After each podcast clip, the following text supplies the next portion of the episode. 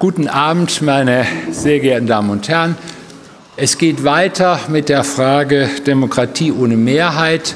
Wir haben begonnen, unter dem Aspekt der Ästhetik die Frage zu stellen, was ist wahre Freiheit? Also Freiheit ohne Lüge. Wir haben dann in einem zweiten Zugang versucht zu fragen, sind nicht auch die Toten und die Tiere dabei, wenn man nach Mehrheiten fragt? Was bedeutet das, Mehrheiten mit Tiere zu bilden? Also das Thema Bruno Latour, Parlament der Dinge, haben wir aufgeworfen. Und heute geht es um ein Thema, das Ralf Dahrendorf, den manche von Ihnen als den großen liberalen Gesellschaftstheoretiker kennen, so sagt man das immer gerne, wenn der Name Ralf Dahrendorf fällt, der hat dafür die Formel gewählt, schon Mitte der 60er Jahre, der 1960er Jahre, Integration durch Konflikt. Das ist die berühmte Formel von Ralf Dahrendorf. Dahrendorf von Generationslage, von seinem Herkommen, der Vater ist von der Gestapo gefangen genommen worden, war ein wichtiger Sozialdemokrat. Er ist selber als junger Mensch einer der wenigen, der mit 14, nee, 15 war er, glaube ich, von der Gestapo verhaftet worden ist. Für ihn war klar, dass Konflikte der Motor der Entwicklungen sind von Gesellschaften. Was er nicht wollte, war eine Soziologie der Grabesruhe, wo alle Funktionselemente aufeinander zuspielen. Also wenn Sie Soziologie bewandert sind, das ist so eine Welt, wie sie Talcott Parsons entwickelt hat. Und er wollte auf keinen Fall eine Orientierung am Unwirklichen, wo er meinte, das ist die schlechteste deutsche Tradition. Integration durch Konflikt für Dahrendorf basierte allerdings auf zwei Bedingungen. Nämlich erstens, dass es so etwas wie Konfliktparteien gibt, die ihre legitimen Sprecher haben. Also so etwas, dass es Großgruppen gibt, die, wo man sagen kann, die oder jene Gruppe spricht für diese Großgruppe. Denken Sie beispielsweise an Tarifverhandlungen. Da ist die Sache klar, wer für wen spricht. Das ist die erste Voraussetzung. Und die zweite Voraussetzung dafür, dass Integration durch Konflikt funktioniert, ist die Tatsache, dass wir alle einen Staatsbürgerstatus haben, das uns erlaubt, aufgrund bestimmter rechtlicher, aber auch materieller Bedingungen uns an den gesellschaftlichen Angelegenheiten zu beteiligen.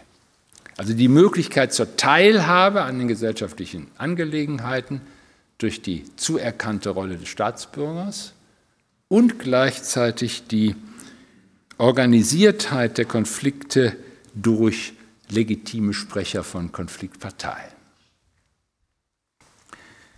Das Interessante ist, dass Dahrendorf keine Antwort auf die Frage geben konnte, ob es nicht eine Differenz zwischen integrativen Konflikten und desintegrativen Konflikten gibt. Und es sieht doch so aus, als ob unsere Gesellschaft der Gegenwart in allen westlichen Gesellschaften eher von der Tatsache desintegrativer Konflikte beherrscht ist und nicht integrativer Konflikte. Liegt es vielleicht daran, dass es keine legitimen Sprecher mehr für gesellschaftliche Großgruppenkonstellationen gibt? Liegt es vielleicht daran, dass die Kategorie der Staatsbürgerschaft selber leer geworden ist für viele Gesellschaftsmitglieder? Oder haben wir, und das ist die These des späten Dahrendorfs, haben wir mit etwas zu tun, was er als Liberaler überhaupt nicht so gerne hatte, nämlich auch mit der Bedeutung von Bindungen in Gesellschaften sind desintegrative Konflikte nicht Konflikte über Rechte und nicht Konflikte über Möglichkeiten, Dahndorf nannte das Optionen, sondern sind es Konflikte über Bindungen. Und Bindungen, so der späte Dahndorf, sind relativ schwer zu politisieren. Bindungen halten uns in der Welt, aber Bindungen lassen uns auch der Welt verhaftet sein. Und um Bindungen hinter sich zu lassen, muss man ganz schön mutig sein. Und wer ist schon so mutig, ohne Bindungen leben zu wollen? Ein Thema, was Dahrendorf dann weitergebracht hat und irgendwie am Ende auch nicht wirklich damit zurande gekommen ist. Das ist das Thema von heute Abend. Was, wie ist der Streit, wie ist der Konflikt in seinem Verhältnis zum Allgemeinen, zum Volkswillen, zu dem, was wir alle wollen?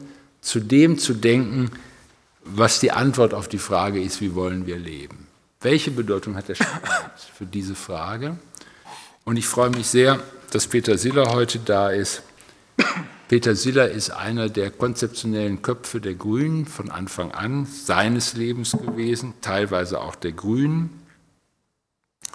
Er ist heute Leiter politische Bildung Inland der Heinrich-Böll-Stiftung, hat angefangen sein politisches Leben als Referent der Fraktionsvorsitzenden der Grünen im Bundestag von 2000 bis 2002, ist von Hause aus Jurist und Philosoph, hat in Heidelberg studiert, das muss man dazu sagen, wenn man Philosophie und Juristerei ist Heidelberg ein wichtiger Ort, hat, kann so, mit so einem Ort wie Freiburg konkurrieren oder vielleicht Göttingen, das sind so die drei wichtigsten Orte für diese Kombination in Deutschland nach wie vor. Seine wirkliche politische Sozialisation hat er bei Joschka Fischer erlebt, als Mitglied des Planungsstabs im Auswärtigen Amt. Er war dann nochmal von 2006 bis 2008 schon mal Leiter politische Bildung Inland bei der Böll Stiftung, von 2008 bis 2012, vier Jahre lang, wie man so schön sagt, Scientific Manager des Exzellenzclusters Normative Orders in Frankfurt am Main. Also eines sozusagen eines Exzellenzstudien- und Forschungszusammenhang, der sozusagen die, weiß ich nicht, vierte Generation der kritischen Theorie versuchte darzustellen. Aber ich glaube, Peter Siller ist, ich, komme, ich trete dir hoffentlich nicht zu nahe, dass du mit dem Eindruck gegangen ist, dass mit der vierten Generation hat nicht so ganz geklappt. Jetzt kommt die fünfte. Jetzt kommt die fünfte, genau. Seit ähm, 2006, ist, 2006 hat er übrigens die Zeitschrift Polar mitgegründet, eine sehr lesenswerte Zeitschrift, die ich Ihnen empfehlen kann, eine Zeitschrift, keine Zeitung, ähm, die alle wichtigen Fragen abdeckt, die uns politisch heute interessieren. Peter Siller hat auch eine Reihe von Veröffentlichungen ins Werk gesetzt, daran mitgewirkt, von der Politik der Inszenierung bis zur Frage der, politischen, der Politik der Gerechtigkeit. Es ist ganz interessant, jemanden zu dieser Frage da zu haben, der ein positives Verhältnis zu Parteien hat, der aus den politischen Apparaten kommt, aber nicht eine Reproduzent des politischen Apparats ist, sondern versucht darüber hinwegzusehen. Und wir haben natürlich heute einen Repräsentanten, der Erfolgsgruppierung der deutschen Gesellschaft im Augenblick. Die Grünen liegen bei 25 Prozent in den Umfragen. Und ein Mitglied dieses Hauses sagte auf die Frage, sind dann die Grünen Volkspartei? Um Himmels willen, oh Gott, die Grünen als Volkspartei, die Partei der Besserverdienenden. Na, ich sage nicht, was er sonst noch gesagt hat. Jedenfalls dann, so war das Wort, dann doch lieber, Entschuldigung Peter, SPD, wenn schon Volkspartei, aber bitte nicht die Grünen. Du weißt, das sind die Fragen, die muss ich dir irgendwann stellen, so in dieser Art. Ich freue mich aber sehr zu, einem Grund, zu der grundsätzlichen Frage von dem Verhältnis von Streit und dem politischen. Heißen Sie mit mir zusammen Peter Siller.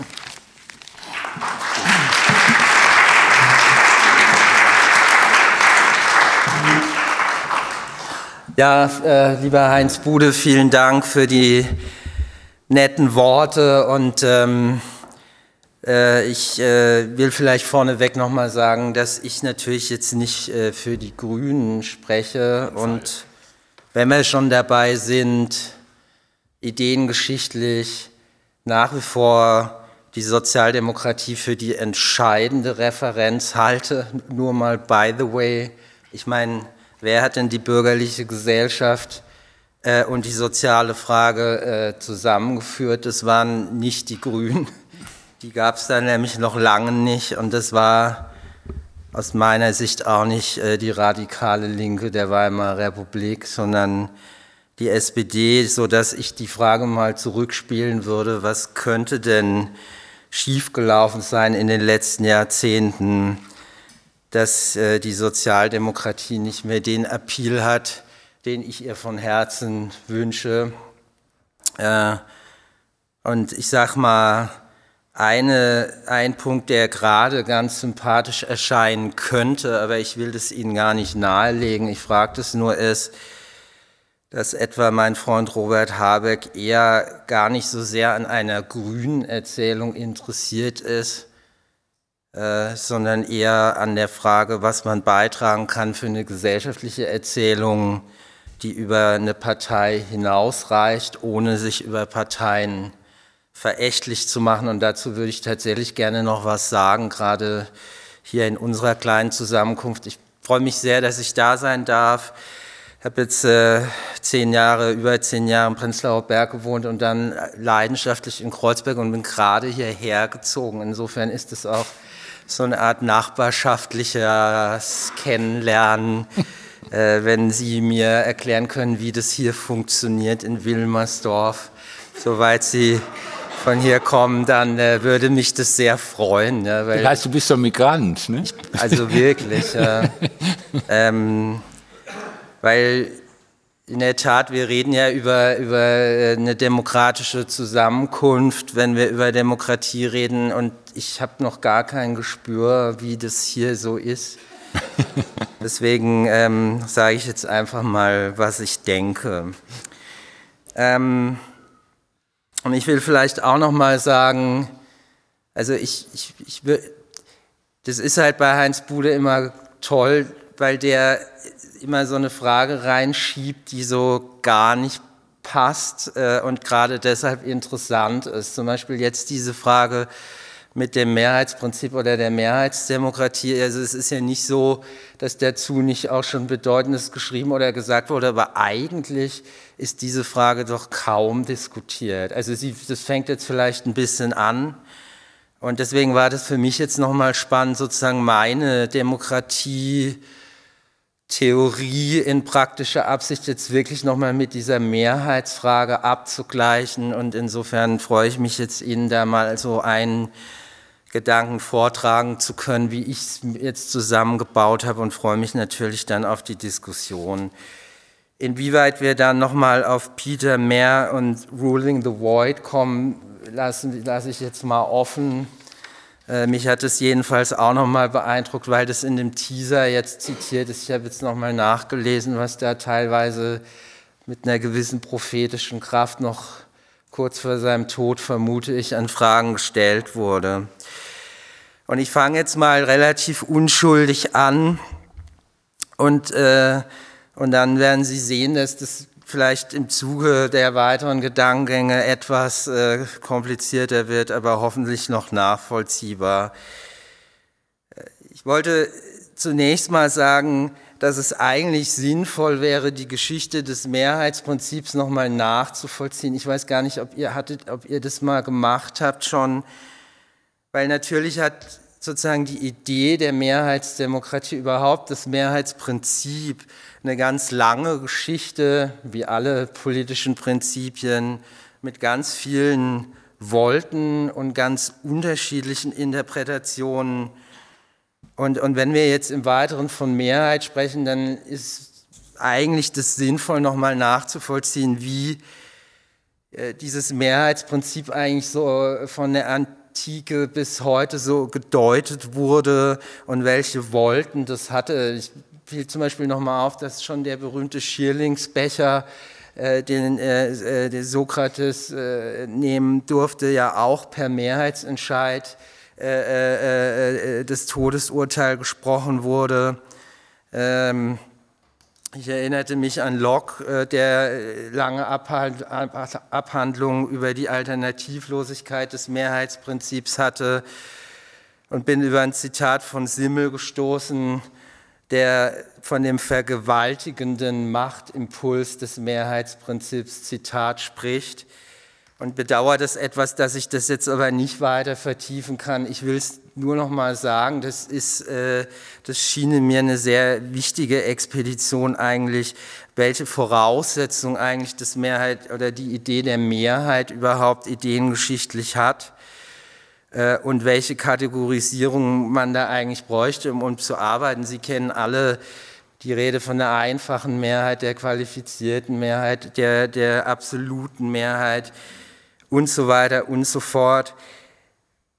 was mir in der politischen Debatte auffällt, vielleicht gibt es da eine gewisse Korrespondenz zur Literaturlage, dass eigentlich, sagen wir mal, ein interessantes Nachdenken über das Mehrheitsprinzip kaum stattfindet. Und äh, worunter wir in der Politik oder was mir im politischen Raum schon auffällt, ist, dass, ähm, dass, äh, dass es da irgendwie, wir hatten kurz drüber gesprochen gerade, dass das daran liegen könnte, dass es da überhaupt kein interessant oder wenig interessantes Nachdenken gibt, dass es so eine krasse Spaltung gibt zwischen sozusagen den empirischen Geistes- und Sozialwissenschaften einerseits insbesondere den empirischen Politikwissenschaften und, äh, und den normativen sagen wir mal, sehr abstrakten politischer Theorie auf der anderen Seite. Vermutlich wird es erst spannend, wenn man beides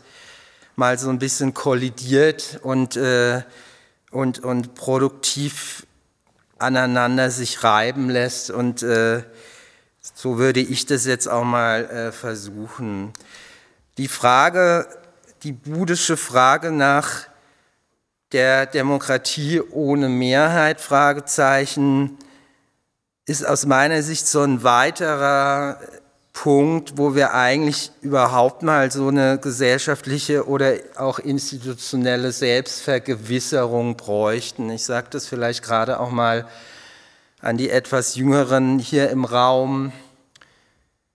Mir fällt es immer wieder auf, auch in der politischen Bildung, dass irgendwie diese Prinzipien so selbstverständlich genommen werden, aber dass eigentlich gar nicht klar ist, warum so. Also warum ist es eigentlich irgendwie überzeugend mit, diesen, mit, diesen, mit, dieser, mit diesem Mehrheitsprinzip in der Demokratie? Das Mehrheitsprinzip gibt es übrigens auch in ganz und gar undemokratischen Oligarchien und so weiter. Das hat jetzt die Demokratie auch nicht gepachtet. Und ohne das jetzt so negativ zu beschreiten, glaube ich schon, dass, dass, wir diese, dass diese Fragen auf Wiedervorlage gehören, weil wir vielleicht lang auch nicht mehr wirklich gezwungen waren oder uns bemüßigt fühlen, diese, diese Fragen zu stellen. Jetzt plötzlich sind die halt wieder da. Vielleicht hat es auch ein bisschen was mit der politischen Bildung zu tun. Die Empiriker Bildungswissenschaften sagen, es gibt eine gewisse Geschichtsvergessenheit. Und natürlich ist diese Frage nach der Mehrheit auch nochmal die Frage, inwieweit wir überhaupt noch äh, ein demokratisches Subjekt zugrunde legen, äh, das mehr, aus mehr besteht, aus, äh, aus dem eigenen Milieu und der eigenen Blase. Ich muss das alles gar nicht äh, sagen. Was ich aber unbedingt sagen wollte, weil mir das jetzt nochmal auffiel, dass mir wirklich als Teenager, so mit 15, 16, dass mich diese Frage wirklich geplagt hat. Wie ist, wieso eigentlich dieses bescheuerte Mehrheitsprinzip? Was soll das? Ja, als hätte die Mehrheit Recht. Absurd. Ja, Peter Siller mit 15. Da hat mir übrigens äh, ähm, mein damaliger Geschichtslehrer, mit dem ich immer noch befreundet bin, auch mal eine Lektion in sozialdemokratischer Geschichte erteilt als ich, der mochte mich, obwohl ich ein Spinner war, irgendwie mit Kreide alle Macht den Räten an die Tafel geschrieben hat in der großen Pause. Und, ähm, und, und dann fiel mir aber auf, also damals, ich war tatsächlich sehr stark fasziniert von der Friedens- und Ökologiebewegung, also in den ersten Hälfte 80er Jahre, also wirklich als junger Mensch. Und, und, und äh, was ich ganz interessant finde, ist, dass so ein paar Topoi, die da heute auftauchen, ich in, damals auch schon sozusagen Mehrheitsdemokratie kritisch mir durch den Kopf gegen. Über Klimazerstörung lässt sich nicht abstimmen, sagt die Ökologiebewegung heute. Ja. Die Rechte der jungen und zukünftigen Generationen müssen gegen die Mehrheitsdemokratie verteidigt werden, sagen die Progressiven heute und so weiter und so fort. Ähm, übrigens auch äh, gewisse so identitätspolitische Figuren tauchten damals auch schon auf, sagen wir mal in der etwas früheren Phase von Gender-Theorie und postkolonialer Theorie, die es natürlich Mitte der 80er Jahre in Ansätzen auch schon gab. Und ein Buch, das mich damals als Jugendlicher sehr beeinflusst hat, war so ein Sammelfand von Guggenheimer und Offe an den Grenzen der Mehrheitsdemokratie. Das erinnern einige sicher noch. Und ich habe da jetzt nochmal drin nachgelesen, weil das Interessante schon damals ist, war, dass Offe sagt, man müsse die Protestbewegung, zu denen er sich ja selber in gewisser Weise zählt, mal auf ein paar Grundregeln der Demokratie hinweisen, zum Beispiel auf das Mehrheitsprinzip. Das heißt, diese Grenzen der Mehrheitsdemokratie hatte da eher den Impuls, diese advokatorischen Protestbewegungen eher nochmal für die Mehrheitsdemokratie zu sensibilisieren. Und gleichzeitig waren schon damals diese ganzen Fragen von Zukunftsverantwortung, Natur und Technik natürlich voll präsent, die ja ebenfalls heute auf Wiedervorlage liegen. Ähm, also es ist, sind keineswegs neue Fragen, will ich sagen, sondern es ist wichtig, jetzt nochmal in so eine erschlaffte und ermüdete Reflexion einzutreten, zu der Heinz Bude uns hier einlädt.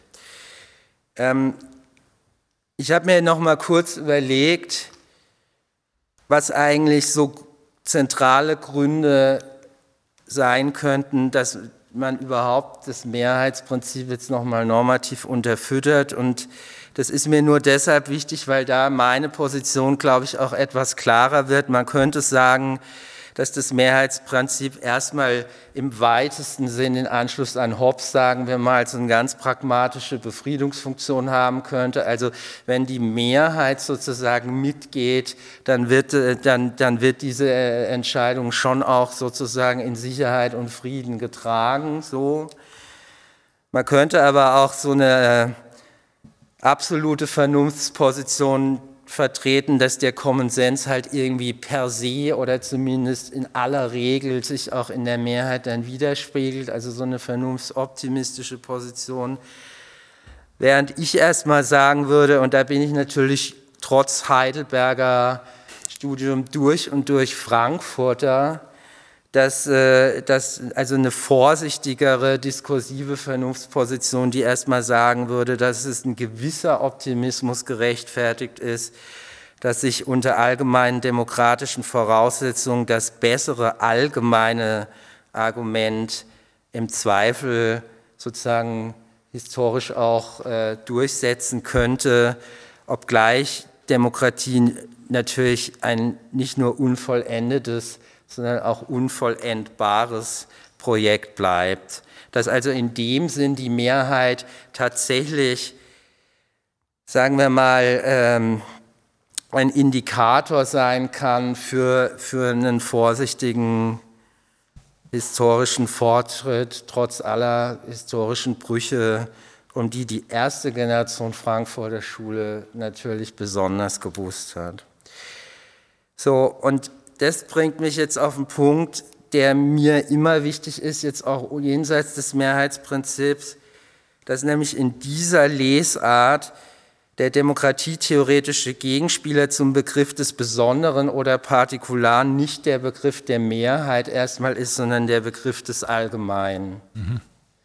Das ist wichtig, weil ähm, ähm, auch die Mehrheit kann natürlich zum Beispiel auf identitätspolitischen Pfaden äh, das äh, Besondere artikulieren und natürlich kann eine Minderheit eine Avantgarde sein oder ein Vordenker für das Allgemeine. Das, ist, das ist, ist mir, scheint mir jetzt kategorial wichtig. Währenddessen stehen demokratische Minderheit und demokratische Mehrheit gemeinsam nach meiner Überzeugung vor der demokratischen Grundanforderung Positionen und Interpretationen des Allgemeinen zu formulieren und zu vertreten. Das, ist, äh, das, das scheint also ohne diesen Gedanken von Demokratie als Streit um das Allgemeine und nicht einfach nur als Interessenskonflikt scheint mir die ganze Idee von Demokratie eigentlich schon falsch angelegt. Demokratie als Streit um das Allgemeine, das klingt erstmal einfach, aber hat ein paar Pointen. Weil eine Definition von Demokratie als Streit um das Allgemeine weder anfällig ist für so eine Figur von dem Allgemeinwohl, das sozusagen vordiskursiv, wenn man so will, essentialistisch schon feststeht. Das Allgemeine stellt sich erst her durch den Streit um verschiedene Interpretationen vom Allgemeinen. Und weil andererseits das Allgemeine ganz entgegen etwa der Polemiken von Hegel gegen, den, gegen Parteien und diese Idee, diese Neutralitätsidee des Staatsphilosophen Hegels gerade sozusagen den Streit, die roten Köpfe und die Parteinahme braucht, um sich überhaupt herzustellen. Das ist für mich ein entscheidender Punkt.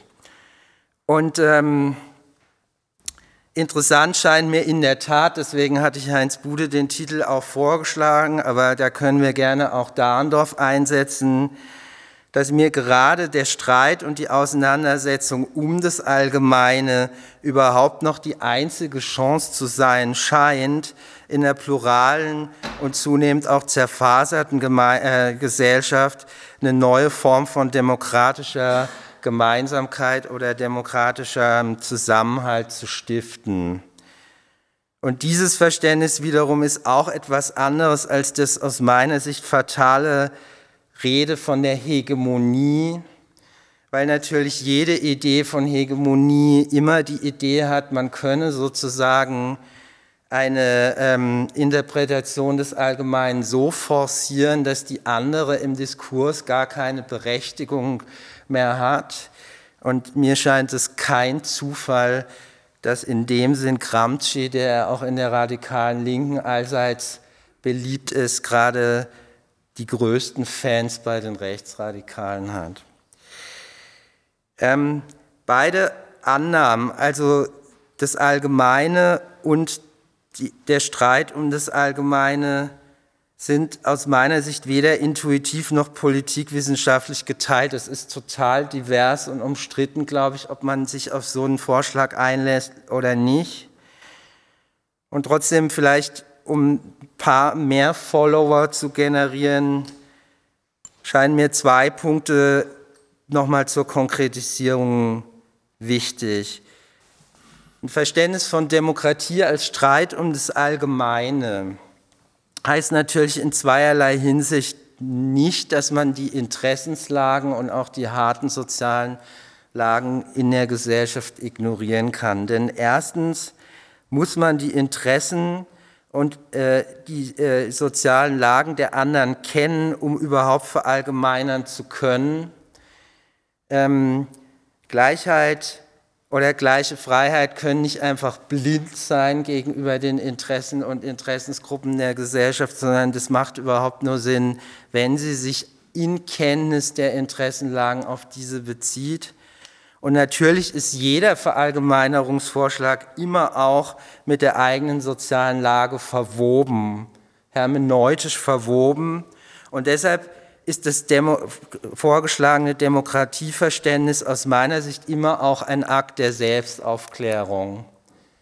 Also sozusagen eine kontrafaktische Erwartung, die immer auch die Frage aufwirft, inwieweit dieser je eigene oder kollektive Vorschlag der Interpretation des Allgemeinen äh, äh, letztlich eben doch auch ähm, äh, äh, behind the scene verwoben ist mit den eigenen, mit der eigenen sozialen Lage. So, wenn Sie mir jetzt diese Vorüberlegung gestattet haben, dann würde ich gerne jetzt ganz krass in die Gegenwart wechseln und fragen, wie passt das jetzt eigentlich alles mit der gesellschaftlichen Entwicklung zusammen? Und ich habe mir das jetzt nochmal so in zwei Stichworten aufgeschrieben, dass ich sagen würde, eigentlich haben wir eine ganz frappierende Ungleichzeitigkeit von zwei gesellschaftlichen Entwicklungen. Man könnte auch sagen, von zwei gesellschaftlichen Sehnsüchten. Da ist nämlich zum einen tatsächlich sowas wie eine Renaissance des Allgemeinen oder man könnte vielleicht mit Heinz Bude, ich vermute, du würdest es so formulieren, sagen, eine Sehnsucht nach Gesellschaft. Ja? Und wenn äh, Marc Lila sagt, äh, das Ende des identitären Liberalismus, dann heißt es positiv gesprochen eigentlich genau diese Sehnsucht. Es gibt sozusagen in der Gesellschaft eine Sehnsucht nach Gesellschaft. Ja? Nicht nach der eigenen Gruppe, nicht nach einer Blase, sondern nach Gesellschaft, nach, dem Ganz, der, nach der Gesellschaft als Ganzer. Und gleichzeitig haben wir eine Renaissance der Identitätspolitik in, hohem, in, einem hohen, in einer hohen Potenz. Identitätspolitik von rechts. Dazu muss ich, glaube ich, nicht so wahnsinnig viel sagen. Identitätspolitik von rechts vermeintlich als also zumindest in der Selbstdarstellung als Politik für die Mehrheit, Mehrheitspolitik, aber auch eine Identitätspolitik von links, gerne beschrieben als, nach wie vor beschrieben als Minderheitenpolitik. Natürlich auch akademisch getrieben dazu, sage ich gleich auch noch einen Satz. Ich sage deshalb vermeintlich, denn die Minderheiten und Mehrheiten der Gegenwartsgesellschaft haben sich teilweise verkehrt. Und das ist jetzt ein wichtiger Punkt, das stimmt übrigens schon länger. Also fangen wir mal mit der Genderfrage im Sinne von Gleichberechtigung von Frauen und Männern an. Frauen sind schon lange die Mehrheit der Gesellschaft, ja, von wegen und äh, wir machen Politik für die Mehrheit. Und ähm, in den USA, das war letztes Jahr eine große Nachricht, ist, sind inzwischen die migrantischen Teile der Gesellschaft überwiegt sozusagen den nicht migrantischen Teil, wobei das in den USA, wenn man jetzt über die Jahrhunderte zurückgeht, äh, ist das natürlich sowieso eine durch und durch migrantische Gesellschaft. Ich will nur sagen, das, was sozusagen klassisch als Minderheitenpolitik diskutiert wurde, ist de facto mit Blick auf bestimmte Gruppen zur Mehrheit geworden.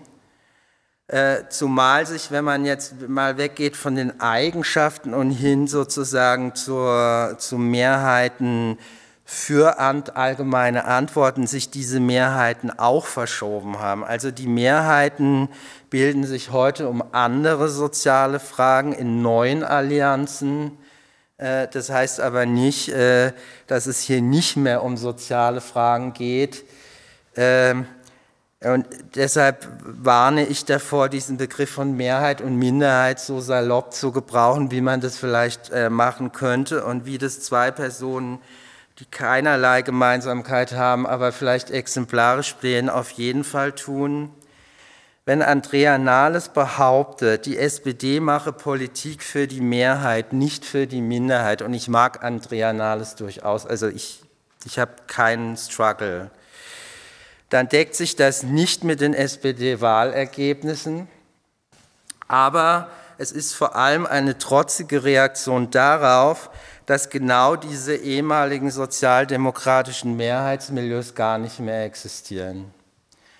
Und wenn, das ist jetzt ein bisschen gemein, Entschuldigung, Andrea Nahles, aber wenn Donald Trump behauptet, er mache Politik für die Mehrheit, dann ist es schon eher mit den Wahlergebnissen gedeckt, leider. Aber es ist natürlich ebenfalls eine identitätspolitische Gegenmobilisierung mit Blick auf ein rückläufiges Boss-Milieu habe ich das genannt. Also Sie kennen das White Anglo-Saxon Protestant Milieu, Rust Belt und so weiter.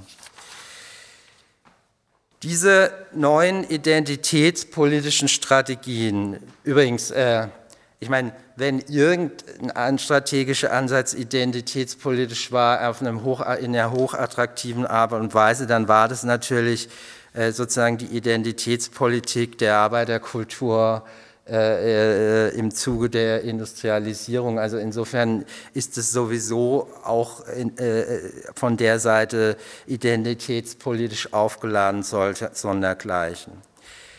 So, jetzt diese neuen identitätspolitischen Strategien der Mehrheitsbeschaffung sind aus zwei Gründen gefährlich, toxisch für die liberale Demokratie.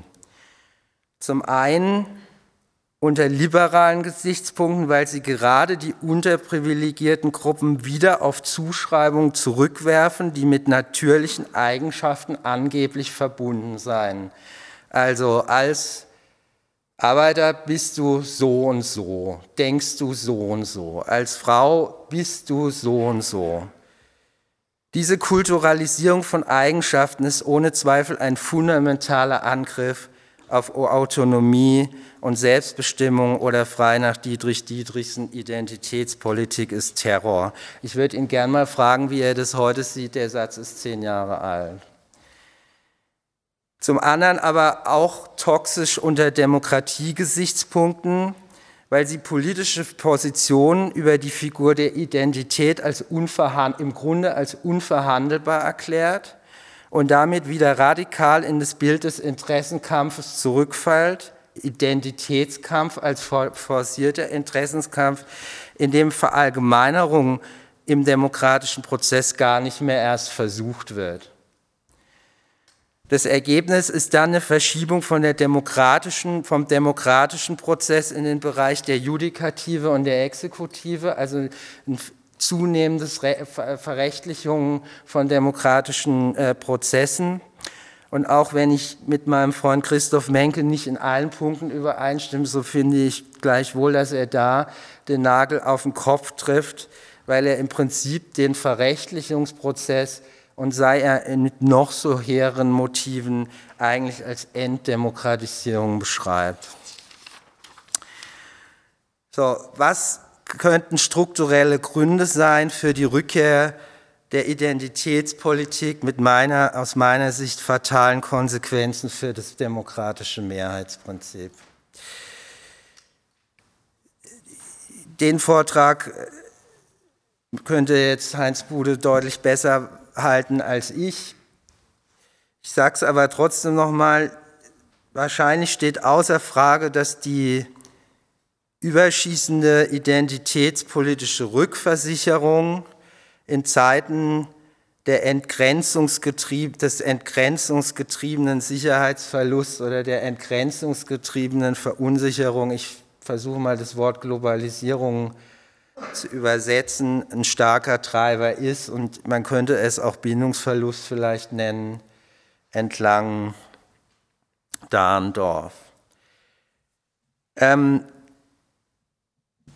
und dabei, weil, wenn die, die, die Renaissance der Identitätspolitik was mit Sicherheitsverlusten und Verunsicherung zu tun haben sollte, dann scheint mir erstmal wichtig, dass es sich hier um eine Doppelhelix aus sozialer und kultureller Verunsicherung handelt und dass in dem Sinn sowohl die Kulturkampfthese als auch die Sozialkampfthese falsch ist. Also Kulturkampfthese, sozusagen, wir haben es hier mit einem Kampf auf der Kulturachse zu tun, Identitäre gegen Kosmopoliten, Zürn etc., als auch die Sozialkampfthese Wagenknecht-Bewegung. Das ist im Endeffekt alles nur sozusagen Exkludierte gegen ökonomische Elite. Vielmehr kann die identitätspolitische Reaktion das eine sein, nämlich eine soziale äh, äh, Verunsicherung oder ein sozialer sicherer Verlust, als auch das andere, nämlich ein kulturelles Abgehängtheitsgefühl von der, von der beschleunigten Moderne. Und meistens ist es beides gleichzeitig und, in der, und eng verwoben. Ähm, in einem weiteren Sinn würde ich natürlich postmarxistisch sagen, es geht immer um Fragen des sozialen Kontextes, legt aber einen weiten sozialen Begriff zugrunde und nicht einfach diese Frage von, äh, von, von, äh, von ökonomischer äh, Teilhabe. Und dann kommt aus meiner Sicht eine dritte Kategorie dazu, denn paradoxerweise sehen wir nicht nur den Rückzug in die Identität, also sozusagen den verunsicherungsgetriebenen Rückzug in die Identität, sondern auch einen offensiven, selbstbewusst wütenden und ebenfalls identitär formulierten Bezug auf das Ich als politisch übergeordnete Kategorie, die sich nur als paradoxe, wenn man so will, verdorbene Frucht neoliberaler Individualisierungsprozesse beschreiben lässt. Ich war sehr fasziniert und lege Ihnen das nochmal ans Herz. Dieter Tomme hatte in der Süddeutschen vor ein paar Monaten so einen sehr kompakten äh, Essay über das Es, das Ich und das Wir in der Politik. Das fand ich sehr treffend. Es ist nämlich nicht nur die Sachzwangslogik, sondern es ist auch dieses, diese, diese seltsame Idee von Ich-Fixierung, die eigentlich so ein demokratisches Wir ins Wanken bringt. Und insofern ist es eben nicht wahr, wie Franz Walter etwa beschreibt, dass selbstbewusste bürgerliche Einmischung per se gut ist, sondern das kann natürlich genauso äh, den Kampf oder den Streit um das Allgemeine unterminieren. Ohne irgendeine Analogie zu ziehen, erinnert mich diese Frage nach dem Zusammenspiel von sozialer Exklusion kulturellen Verlustängsten und freiheitlicher Verantwortung heute sehr an mein jugendliches Grübeln über die Ursachen des Faschismus. Das hat mich schon, von, schon früh unheimlich beschäftigt. Was ist, war eigentlich die Ursache? Und ähm, und mir fiel schon damals auf, es gab ja diese Thesen, diese Analogen werden heute auch gemacht, Finanzkrise, Massenarbeitslosigkeit und so weiter. Okay, das soll jetzt der Grund sein für den Faschismus. Dann der Rassismus der Kulturbürger. Das war so die Gegenthese. Und dann alle, alle Interpretationen, die sehr stark auf individuelle Verantwortung gehen. Und all diese Beschreibungen schienen mir total unterkomplex geht mir jetzt nicht um eine Analogie, aber ich glaube, ich finde es schon interessant, wie diese Fragen auf Wiedervorlage kommen. Für meinen Geschmack gerade auf eine unheimlich unterkomplexe oder auch äh, nicht sonderlich interessante Art und Weise. Für Teile des linken akademischen Diskurses kommt sicher eine weitere Paradoxie hinzu, dass man nach einer langen Phase der Konstruktion und Dekonstruktion von Identität in bestimmten Theorielinien jetzt wieder sehr stark auf identitätspolitische Argumentationen setzt. Das kann daran liegen, dass mit der Mainstreamisierung von Gleichberechtigung man halt ein immer noch avantgardistischeres Selbstverständnis sucht, um sich abzuheben. Ein bestimmter Teil des postkolonialen Diskurses, das habt ihr ja hier auch diskutiert in extenso, äh, scheint mir allerdings in seinem Post-Postkonstruktivismus eher ähnlich wie der identitäre Öko- und Differenzfeminismus der frühen Jahre, der ja Gott sei Dank auch lang überwunden ist. Ähm, kurz jetzt nochmal programmatisch positiv gesprochen. Wie könnte ein nicht identitäres Programm von allgemeiner Teilhabe vor dem Hintergrund dieser identitätspolitischen Renaissance aussehen? Und da ist mir wichtig, ähm, auch aus der Perspektive eines nicht identitären Demokratieverständnisses sind diese aus meiner Sicht falschen Identitätspolitiken dennoch da relevant und auch interessant, wo sie auf soziale Barrieren und auch Mauern in unserer Gesellschaft hinweisen. Sie lassen sich also zumindest in Teilen als etwas ganz anderes als Identitätspolitik rekonstruieren, nämlich als eine Sprache der Ausschlüsse und Ausgrenzungen. Und in der Tat geht es hier doch jenseits akademischer Kulturalisierung oftmals tatsächlich um sehr grundlegende Gleichheitsansprüche. Und das wäre jetzt für mich auch eine Kritik etwa an Mark Lila, anderen wenn zum Beispiel Black Lives Matter sagt, ähm, schwarze Identität, dann geht es doch am Ende erstmal einfach darum, nicht erschossen zu werden, also um ein fundamentales Grundrecht. Und wenn die Frauenbewegung sagt, ich will gleiche Entlohnung für gleiche Arbeit, dann ist es natürlich fernab sozusagen identitätspolitischer Konstruktionen.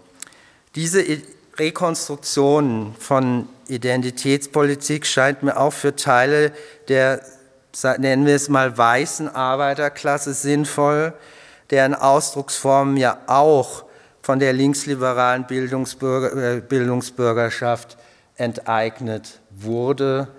Für mich ein sehr prägendes Buch, Owen Jones, Prolls Die Dämonisierung der Arbeiterklasse.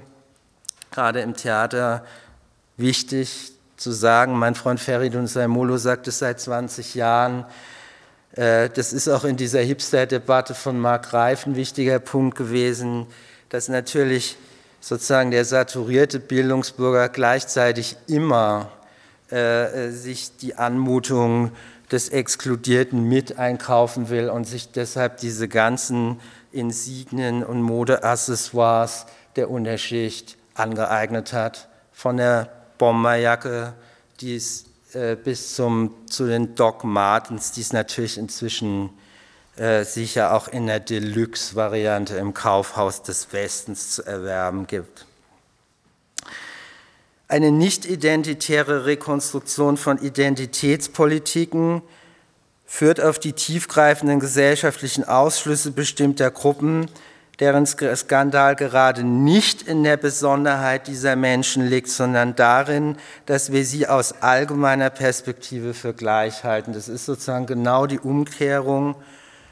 Und dazu hatte ich viel nachgedacht und geschrieben in letzter Zeit aus einer Strategie der Inklusion heraus würde ich deshalb positiv formulieren, die gruppenbezogene Förderung begründet sich nicht aus den besonderen Identitäten, gerade nicht, sondern daraus, dass aus einer Perspektive der Gleichheit gerade diese besonderen Identitäten nicht ausschlaggebend sein dürfen für die Teilhabemöglichkeiten in unserer Gesellschaft.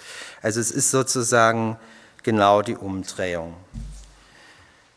Nun kann man natürlich nochmals etwa mit Gayatri Spivak die Gegenfrage stellen, brauchen wir nicht einen strategischen, identitären Essentialismus, um den unterprivilegierten Interessen ein möglichst starkes Gewicht geben zu können, um ihnen sozusagen einen unbedingten Anspruch geben zu können. Sie nennt es äh, strategischen Essentialismus, also kein Essentialismus, der sozusagen wirklich eine tiefere ähm, epistemische Begründung hat, sondern aus strategischen Gründen ähm, behauptet wird.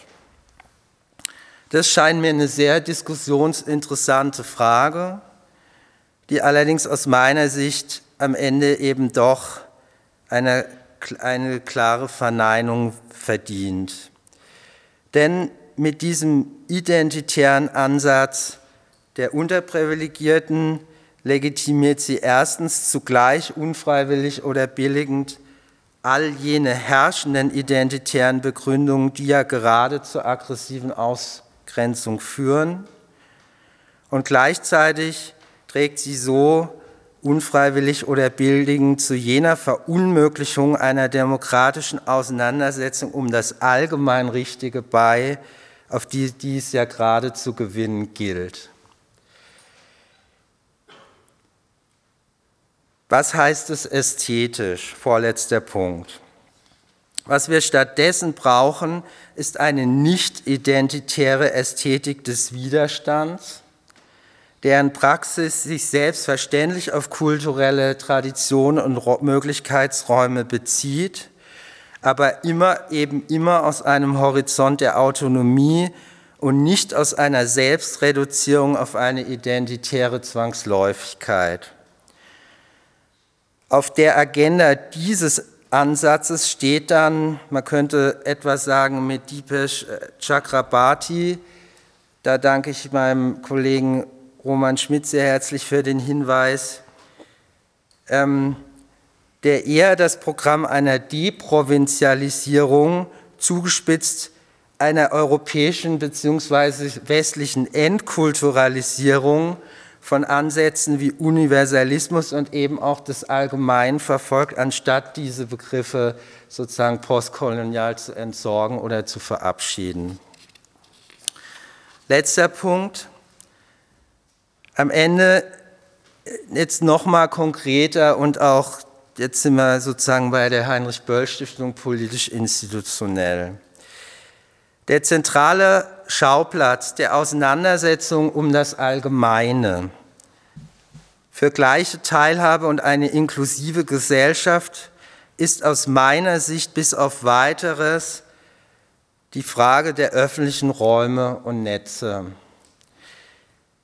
Man könnte auch sagen, die Herstellung von Öffentlichkeit überhaupt. Und deswegen fand ich das sehr interessant und auch wieder gut, dass Judith Butler ja nun gerade nach der performativen Theorie der Versammlung fragt.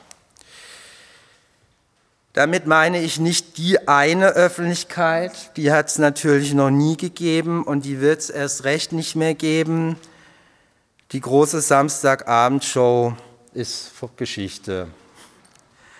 Damit meine ich vielmehr die vielen Teilöffentlichkeiten, an denen sich entscheidet, ob Gesellschaft überhaupt zusammenkommt und zusammenfindet, im Streit um das Allgemeine oder nicht, in Kitas und Schulen, in Stadtvierteln und im öffentlichen Nahverkehr, auf öffentlichen Plätzen, in Räumen der Kultur oder der Medien, in Vereinen oder Kneipen, in Ballungszentren oder an der ländlichen Peripherie, in analogen oder digitalen und oder digitalen Räumen der Öffentlichkeit. Dahinter stünde ein ganzes politisches Programm von Standards der inklusiven Qualität öffentlicher Räume, ihrer Finanzierung, von staatlicher Gewährleistung und gesellschaftlicher Kooperation, von der Kooperation auch in einem Föderalismus, der sich nicht gegenseitig blockiert, sondern befruchtet. Sie verfolgen alle in diesen Tagen die Debatten um den Digitalpakt.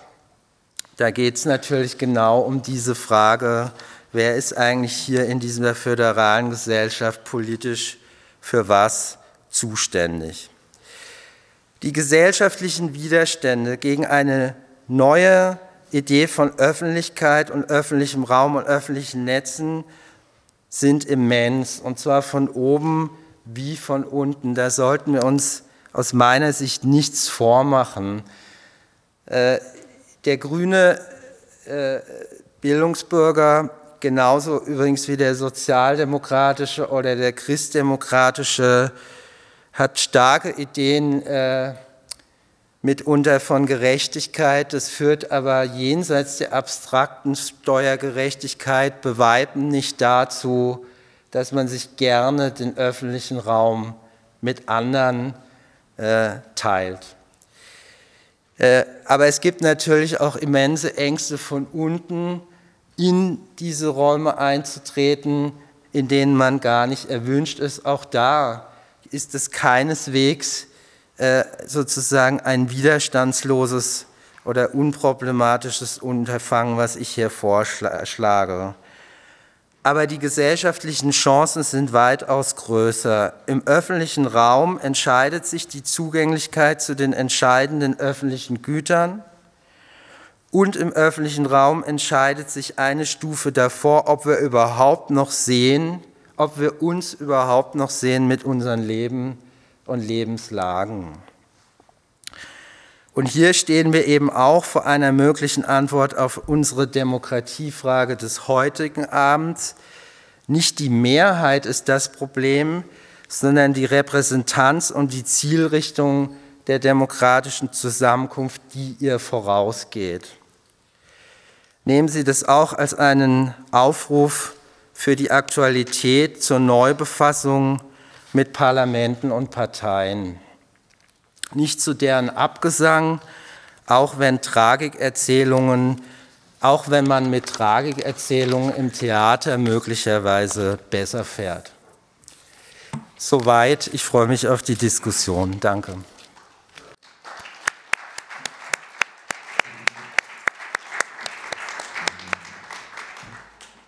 Vielen Dank, Peter. Noch ein Wort zur äh, Dramaturgie. Wir werden uns jetzt einen Augenblick, wir zwei nur unterhalten und dann kommen Sie ins Spiel, wenn wir sozusagen am Ende der Wahrheit angelangt sind. Ähm, Ausgangspunkt ist nochmal diese Trias Mehrheit, Allgemeinheit, Gesellschaft, die du angesprochen hast. Also der Gedanke, dass hinter der Mehrheit irgendwo doch die Allgemeinheit zu vermuten sein muss, wenn man für Mehrheit ist, und hinter der Allgemeinheit steckt irgendwie die Gesellschaft. Ähm, ich, ich, würde gerne, also ich habe, bei, habe den Eindruck, dass du versuchst, ein Gesellschaftsdenken jenseits eines polemischen Gesellschaftsbegriffs zu finden. Also polemischer Gesellschaftsbegriff heißt, und den finden wir bei vielen, also bei Identitätspolitikern wie auch bei Leuten, die sozusagen Systemaversion haben, da ist diese Idee, wir, äh, Gesellschaft ist Lüge, Gesellschaft ist Betrug, Gesellschaft ist Merz, also Friedrich Merz, Gesellschaft ist ähm, äh, un, uneinsehbare Expertokratie und so etwas. Und dagegen muss es einen vitalen Protest geben, gegen diese, den polemisch, die polemisch gedachte Gesellschaft. Dagegen habe ich den Eindruck, hast du die Idee, dass es so etwas wie einen wirklich transzendenten Gesellschaftsbegriff geben kann. Dass Gesellschaft etwas ist, was uns in unserem ewigen Bemühen, in unserer Ich-Linkhaftigkeit irgendwo anders einen Andockpunkt zu finden, uns in anderen hinein selbst verstehen zu können, Verwiesenheit auf andere als in, den, in, den, in, den, in die Form des Selbstbegreifens hineinzugehen. Mhm. Ist das nicht irgendwie eine romantische Idee, dass es das, oder ist es sozusagen ein, ein, ein philiströser, transzendenter Idealismus, den du da hast, oder wie siehst du das? Hast du gar keinen polemischen Gesellschaftsbegriff mehr? Also ich sage dazu gerne, was ich, also die, die mich hier ein bisschen näher kennen, ich habe schon eine gewisse romantische Veranlagung, das will ich nicht bestreiten, zumindest. Äh, er ist ein Musiker-Typ. Zumindest, zumindest als, also ich meine damit nicht die Epoche der Romantik, sondern ähm, Also wir haben ja bei Polar ein Heft gemacht über die Politik der Liebe. Das schien mir mhm. am Anfang völlig abwegig. Und je länger ich drüber nachgedacht habe, fand ich das irgendwie ganz plausibel. Also wenn man, wenn man die Menschen nicht liebt, ja, dann kann man auch keine Idee vom Allgemeinen wahrscheinlich entwickeln. Okay. Trotzdem, ähm, trotzdem äh, würde ich das jetzt für so, eine, für so ein politisches Gespräch eigentlich mal ein bisschen anders beschreiben. Also, also für, für das, was ich jetzt sage, muss die Transzendenz gar nicht über den kategorischen Imperativ hinausgehen, der ja allseits bekannt ist und vielleicht auch manche ein bisschen langweilt, aber es ist trotzdem erstmal eben nur dieser eine Gedanke, dass ähm, äh, Fichte hat es später mal formuliert, dass äh, also sozusagen das Ich, das aus dem Ich immer, dass das Ich, das Du immer impliziert und in dem Sinn sozusagen schon in jedem sprachpragmatischen Akt eigentlich so eine Idee von Gleichheit angelegt ist. Mehr ist es eigentlich gar nicht. Also wie kann ich irgendjemanden von Ihnen was vorschlagen, ohne uns auf irgendeine Art und Weise erstmal als freie Gleiche zu unterstellen. Mehr ist es gar nicht so. Und mehr meine ich auch erstmal gar nicht mit dem Allgemeinen. Das kann ja völlig unterschiedliche Interpretationen dann genießen und, äh, und so. Aber, aber, aber es, ich, ich kann mir eigentlich gar nicht vorstellen, wie ein, ähm, wie ein Miteinander sprechen aussehen könnte, wenn nicht diese eine, wenn man so will, transzendentale Unterstellung dabei ist, nämlich dass wir uns als freie Gleiche irgendwie äh, äh, begegnen. Was, diese, was diesen Rückzug aus der institutionellen Politik anbetrifft, ist das tatsächlich sicher für mich einer der zentralen Punkte und zwar ehrlich gesagt schon deutlich vor dem Rechtspopulismus in der Bundesrepublik dieser Rückzug, dieser anti-institutionelle Rückzug äh, hat mich schon extrem umgetrieben mit Blick auf prärechtspopulistische Protestbewegungen. Ähm, weiß nicht, ob Sie das noch erinnern, die Zeit ist ja Gott sei Dank fast wieder ein bisschen vorbei, aber dieses ähm, diese ganze Idee do it yourself, ähm, äh, auch diese Renaissance dieser ganzen Do-it-yourself-Zeitschriften an den Kiosken, dieser, dieser Institution Verdruss und wir haben zwar keine politische strukturelle Idee, aber wir machen das jetzt alles alleine und selber ist mir zutiefst suspekt.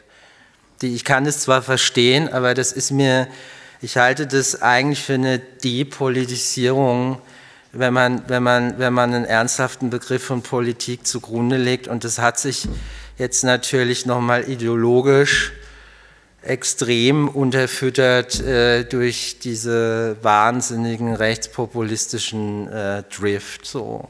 weil wir natürlich jetzt plötzlich auf eine anti-institutionelle äh, sozusagen Demokratiegeschichte zurückblicken, oder weil die reaktualisiert wird äh, äh, in, in, in, einem äh, äh, erschreckenden Ausmaß. Und die Pointe ist aus meiner Sicht, und das ist jetzt auch für alle Parteien ganz wichtig, dass die Reaktion auf diesen anti-institutionellen Rückzug nicht lauten kann, wieso, es ist doch alles toll, wie es läuft. Ja? Also sozusagen ein affirmativer Republikanismus spielt aus meiner Sicht eigentlich diesem Antirepublikanismus in die Hände.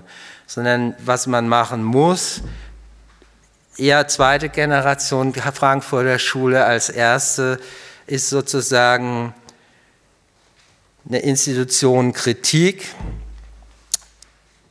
im Modus der Zuwendung. Also nicht, diese Institutionen sind scheiße und deswegen mache ich die Tür zu und schließe ab, sondern diese Institutionen sind in vielerlei Hinsicht erneuerungsbedürftig und deshalb äh, äh, äh, ähm, gehe ich in die Kritik in der Absicht, äh, sozusagen sie besser zu machen.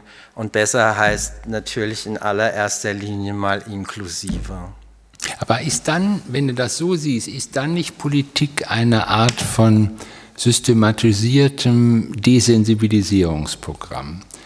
Also ich, frage das deshalb von dem, von dem was man bei Rechten wie bei linken Systemverächtern findet, ich jedenfalls nehme das so wahr, eine ungeheure Empfindlichkeit. Also Rechte sind auch wahnsinnig empfindlich und meine auch so furchtbar empfindlich. Und das hat so überhaupt nichts, so überhaupt nichts damit zu tun, wenn ich das mal kurz biografisch äh, sagen darf.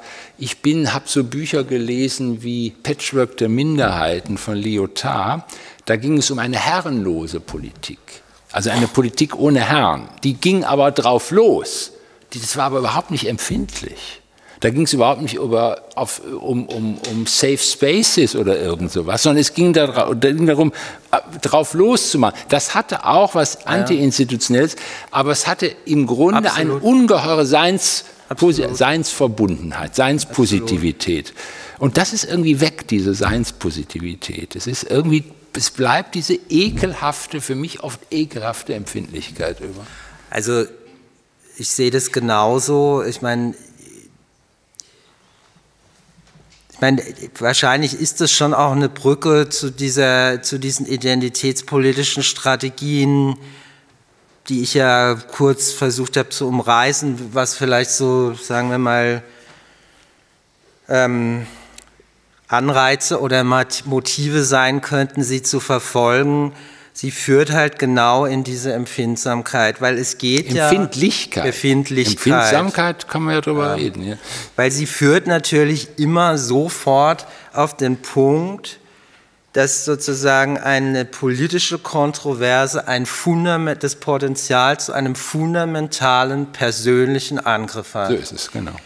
Äh, übrigens war das, äh, ich war damals ein Kind, aber so ein bisschen habe ich es Anfang der 80er auch wahrgenommen.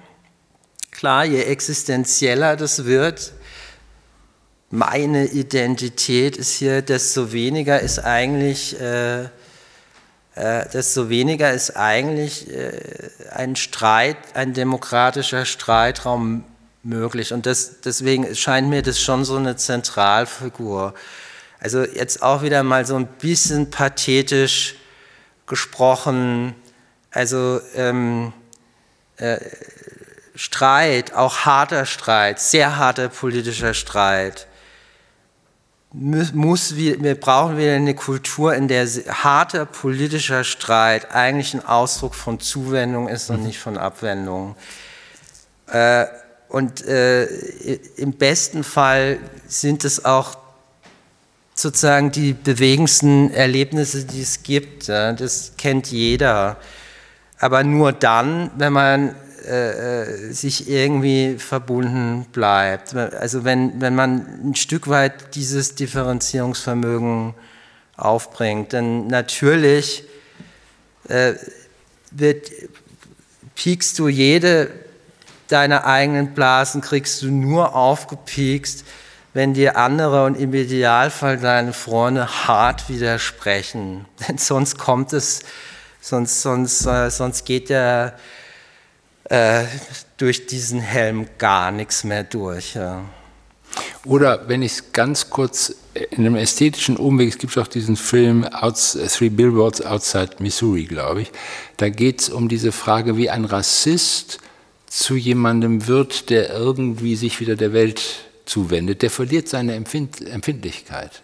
Er verliert diese rassistische Empfindlichkeit und hat dann die Möglichkeit, sich mit Leuten zu beschäftigen und zu sehen, dass er sich berühren lassen kann von jemand anderem. Also diese, diese ist sozusagen ist auch eine Form der Unberührbarkeit in dieser Empfindlichkeit. Und es ist wirklich ein ganz schöner Film, der zeigt, wie der, wie der Rassist berührbar wird. Also sozusagen diese rassistische Empfindung. Also das nur als kleiner Hinweis. Ich würde noch sozusagen ein, eine, ich, ich sehe in der, in der Diskussion um die Welt gibt es diese Ich-Theoretiker und diese Ich-Menschen, die also sagen, ich will das auch jetzt gar nicht, will irgendwie will gar nicht böse sein, aber die sind irgendwie, da dreht sich irgendwie um das Ich. Der andere Begriff, der eine große, große Rolle heute spielt, ist der Begriff der Wirklichkeit.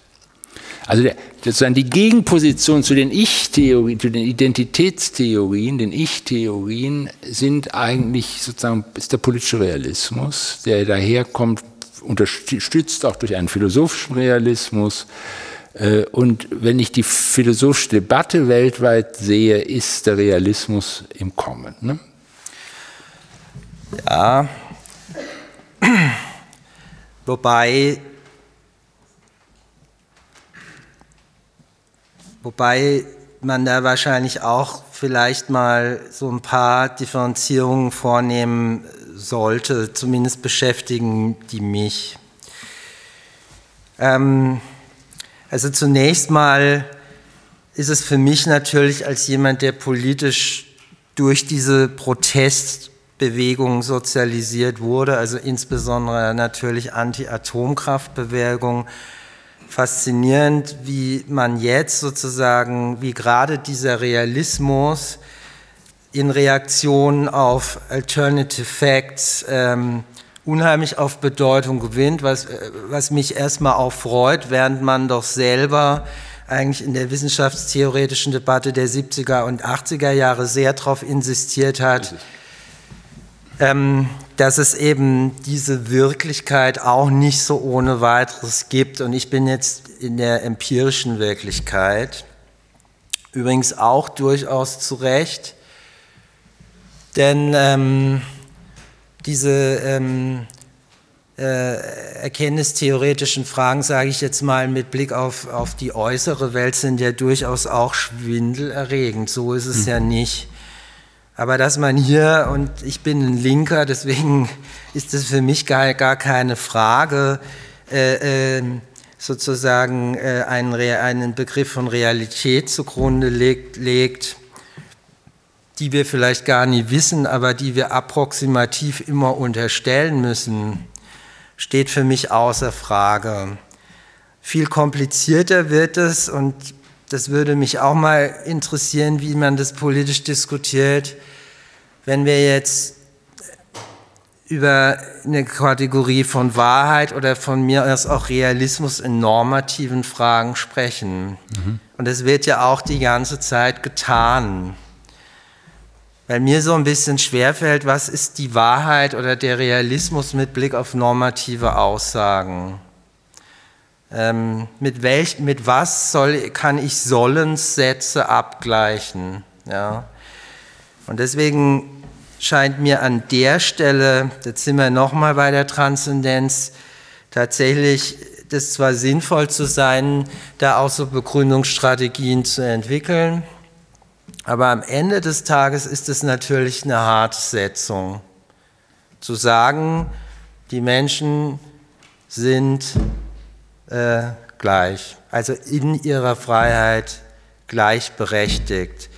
Und, und ich glaube, dass da, das will ich nur sagen, dieser Realismus, dieser Neurealismus dann, bei, ich weiß, dass wir waren beide ganz angetan, aber irgendwie dann auch schnell wieder zu Ende ist mit seinen Grundlagen. Ähm, äh, das, da geht es nicht um, um, Wahrheit, sondern da geht es am Ende um die letzten äh, Gründe, die einem Menschen zur Verfügung stehen.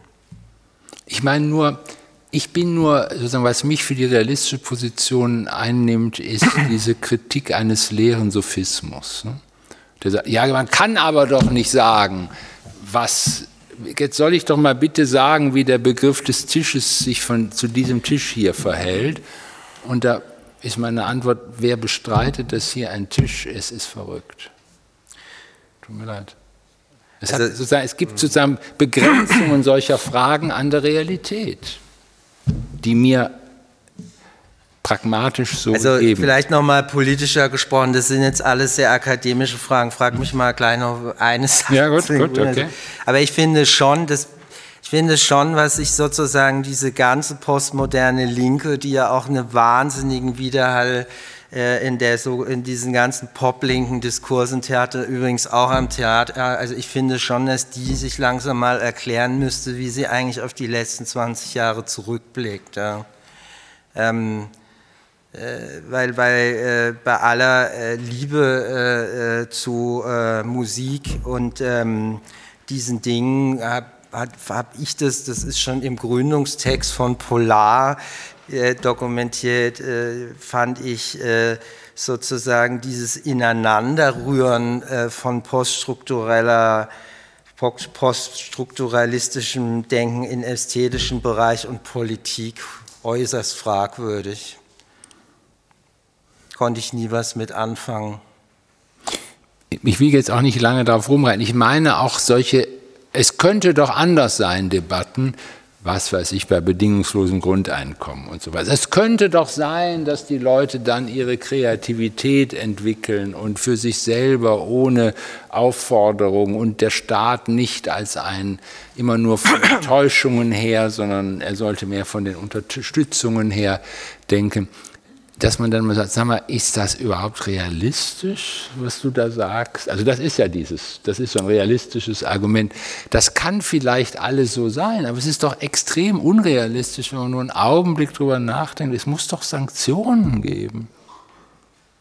Das weiß ich nicht, ob da der Realismusbegriff der Schlüssel ist. Also ich würde jetzt mal allein strategisch davon abraten, das sozusagen als, als Frage von realistisch oder unrealistisch zu stellen. Ja, klar, das ist ein realistisch, also das ist kein pragmatisches Problem, erstmal das Grundeinkommen zu fordern. Das ist, wenn überhaupt, äh, das würde ich sagen, äh, äh, ein viel grundsätzlicheres Problem.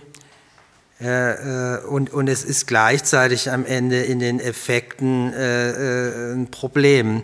Es ist ähm, aus meiner Sicht deshalb ein viel grundsätzlicheres Problem, weil in diesen Grundeinkommensvorstellungen, und deshalb haben die ja auch eine wahnsinnige Sympathiewerte, letztlich, glaube ich, so eine Autonomievorstellung oder eine Freiheitsvorstellung sich artikuliert, äh, die überhaupt kein Bewusstsein mehr hat. Ich werde jetzt mal ein bisschen scharf für die kooperativen Voraussetzungen von Freiheit. Das, also ich weiß, dass das alles komplizierter ist, aber das ist so dieses anthroposophische Idee oft. Ich treffe das oft, ich diskutiere das auch gern der Mensch ist an sich eh ein total kooperatives und positives Wesen, also gib ihm noch das Geld und dann wird er schon was Gutes draus machen. Ich finde es auch total sympathisch. Ich glaube halt nur, dass es total falsch ist, weil es die gesamten, äh, weil das eben die, die kooperativen Voraussetzungen von Autonomie völlig verkennt. Und deswegen war mir das so wichtig, als letzten Punkt diese Frage der Teilhabe mhm. Am öffentlichen Raum deutlich zu machen. Öffentlicher Raum als ein kooperativer Raum der zur Verfügungstellung öffentlicher Güter, jetzt mal ganz abstrakt gesagt. Also im Klartext, wir müssen überhaupt erstmal kooperativ Bildungsteilhabe organisieren. Wir müssen überhaupt erstmal kooperativ Teilhabe auch an sinnhafter Tätigkeit, Arbeit in dem Sinn organisieren. Wir müssen überhaupt erstmal kooperativ Teilhabe an Mobilität in dieser globalen Gesellschaft organisieren und können uns dann gerne darüber unterhalten, wie man dann sozusagen diese Autonomisierung für alles Weitere als Individuum fruchtbar macht, aber nicht umgedreht, weil dann geht es schief. Ja. Und das Problem, jetzt werde ich ganz politisch, ist doch seit langer Zeit, dass wir in dieser Gesellschaft äh, ähm, äh, sozusagen absolut eingeübte Diskurse haben um die Höhe von Sozialtransfers. Und diese Sozialtransfers sind wichtig, dass wir uns da nicht falsch verstehen, aber dass wir überhaupt nicht mehr die Radikalität aufbringen, mal über diese öffentlichen Institutionen, Räume und Netze zu sprechen, in denen sich letztlich die Teilhabechancen von Menschen, und zwar übrigens gerade der Abgehängten, fundamental entscheiden. Äh, und wenn ich ähm, einen Rat hätte an die mir sehr äh, verbundene Sozialdemokratie, dann würde ich sagen, erstens, geht wieder zurück auf diese alten Fragen vom öffentlichen Raum. Die waren nämlich wurden von der Sozialdemokratie massiv gestellt. Schon in den Genossenschaftsbewegungen der frühen Jahre, erst recht in der Bildungsfrage der 70er Jahre. Ähm, und dann würde ich natürlich zweitens sagen, stellt euch der ökologischen Frage, denn das ist eine soziale Frage sondergleichen. Und man hat wirklich das Gefühl, das ist bis heute ist der Groschen irgendwie nicht gefallen, ja? dass sich eine Segregation der Zukunft genau um diese ökologische Frage organisieren wird, und zwar nicht als neue soziale Frage, sondern in gewisser Weise als Fortsetzung der alten sozialen Frage in, in einer neuen, sozusagen, in einer neuen ähm, Dimension, nämlich der sozusagen, äh, wer hat eigentlich hier noch ähm, das Wasser über der Nase äh, und äh, wer hat noch das Wasser unter der Nase und wer hat es schon drüber und so weiter. Das wäre jetzt die ganze Frage auch von Enteignung und so weiter, also sozusagen von, von Teilhabemöglichkeiten, kulturellen Teilhabe, Teilhabemöglichkeiten, was du auch angesprochen hast. Ich noch zum Schluss eine, einen Punkt, ähm, der in der ganzen Hegemonialitätsdebatte, der bei dir auch wieder auftaucht, das ist das, die Kategorie des Widerstands. Widerstand als Element von Autonomie verlangen. Und ich würde dir gerne die Frage der Kollaboration stellen, weil die Leute, die gerne vom Widerstand reden, sind, sagen, sagt die geschichtliche Erfahrung, die größten also die größten Mittour gewesen. Die größten was? Mittour. Ah, ja. Also sozusagen, es, wer von Widerstand redet, muss auch von Kollaboration reden. Also es gibt nicht den reinen Widerstand. Es gibt nicht die Leute, die sagen, wir, wir widerstehen gegen irgendetwas, weil das der Kern unserer, unseres Seins in der Welt ist. Es kann auch im nächsten Moment laufen sie mit und sagen, was der Patron gesagt hat. Also auch da ähm, fand ich ähm, das nochmal sehr inspirierend in dieses Buch von Orphe Guggenheimer reinzufahren, weil die Älteren erinnern sich, das war ja ein Riesenthema, Sitzblockaden vor den Pershings etc. etc. ziviler Ungehorsam, hat ja auch alle mhm. umgetrieben.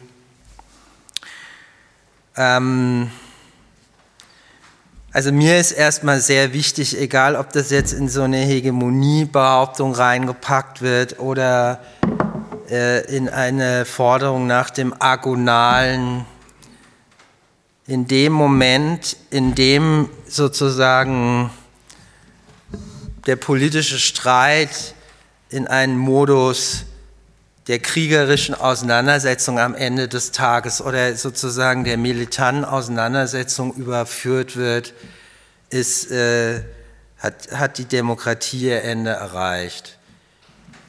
Ähm, sie hat aber auch ihr Ende erreicht, wenn in der Demokratie nicht die entscheidenden Auseinandersetzungen stattfinden. Und das ist ja vielleicht eher das Problem der letzten 15 Jahre, dass man vielleicht die entscheidenden Alternativen in der Demokratie auch zu wenig diskutiert hat, sodass jetzt die als, sich sogar noch als Demokraten auftreten können, die die Alternativen zur Demokratie formulieren. Ich meine, das ist ja verrückt und das ist das Problem natürlich auch äh, eines politischen Pragmatismus, der ähm, schon unter Thatcher und Kohl äh, begonnen hat, aber der ja äh, von Schröder und Blair fortgesetzt wurde. Da würde ich uns fast ein bisschen in Schutz nehmen, weil wir dem zwar auch ein Stück, also die Grünen dem auch ein Stück weit gefolgt sind, aber eher, aber die Melodie haben eine andere gepfiffen. Ja. Und, ähm, und das heißt für mich einfach, äh, dass wir äh, in der Demokratie anfangen müssen, jetzt Auseinandersetzungen hart zu führen, ohne uns gegenseitig zu verletzen. Äh, inwieweit, ich würde tatsächlich sagen, dass sozusagen symbolische Rechtsbrüche, ziviler Ungehorsam äh, ein sinnvoller Teil von so einer demokratischen Auseinandersetzung sein können, solange das sozusagen symbolische Akte bleiben und nicht ernst gemeint ist. Ich meine, dass das auch schon die sibyllinische Antwort von Habermas und anderen damals war, jetzt sozusagen in a nutshell.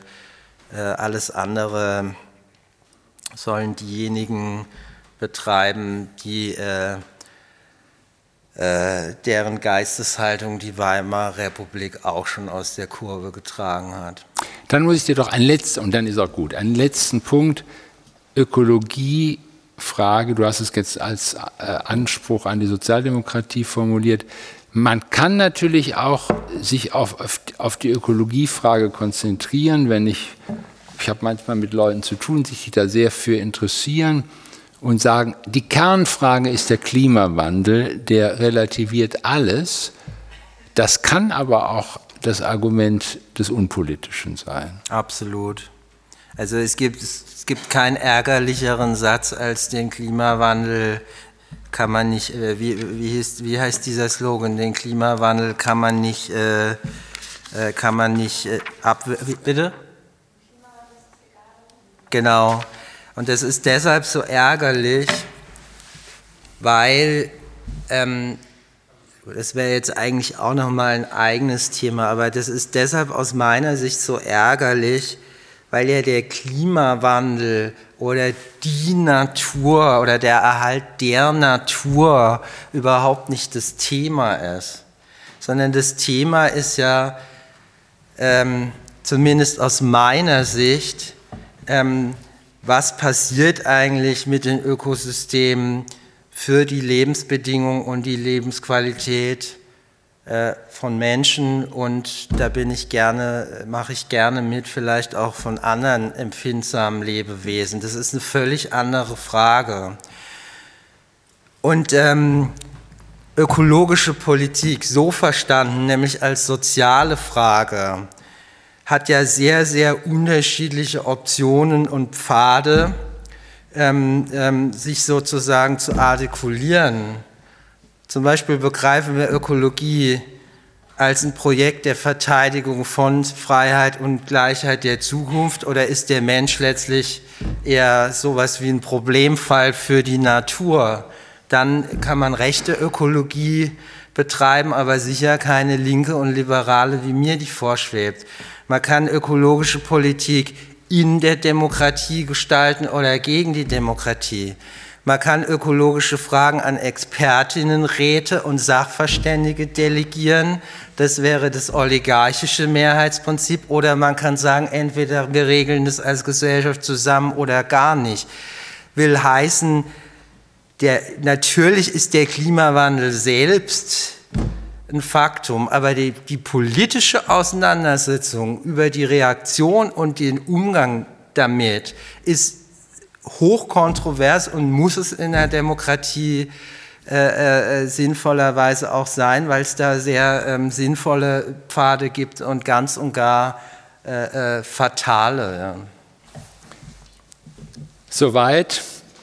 Jetzt, ich frage Florian Borchmeier, der soll sich schon mal überlegen, ich werde ihn zum Schluss noch mal fragen, ob das überhaupt irgendwie, was wir heute erzählen, war das überhaupt anschlussfähig an das, was Sie hier vor zwei Tagen, müssen Sie ja nicht jetzt sagen, jetzt nur, also, weil Sie haben ja hier sozusagen einen, einen, einen linken Diskurs geführt. Ist, da, ist das überhaupt anschlussfähig, was wir hier erzählt haben, an das, was Sie hier am Hause verhandelt haben? Oder sagen Sie, die, die sitzen, die sind hier auf einem ganz anderen Stern?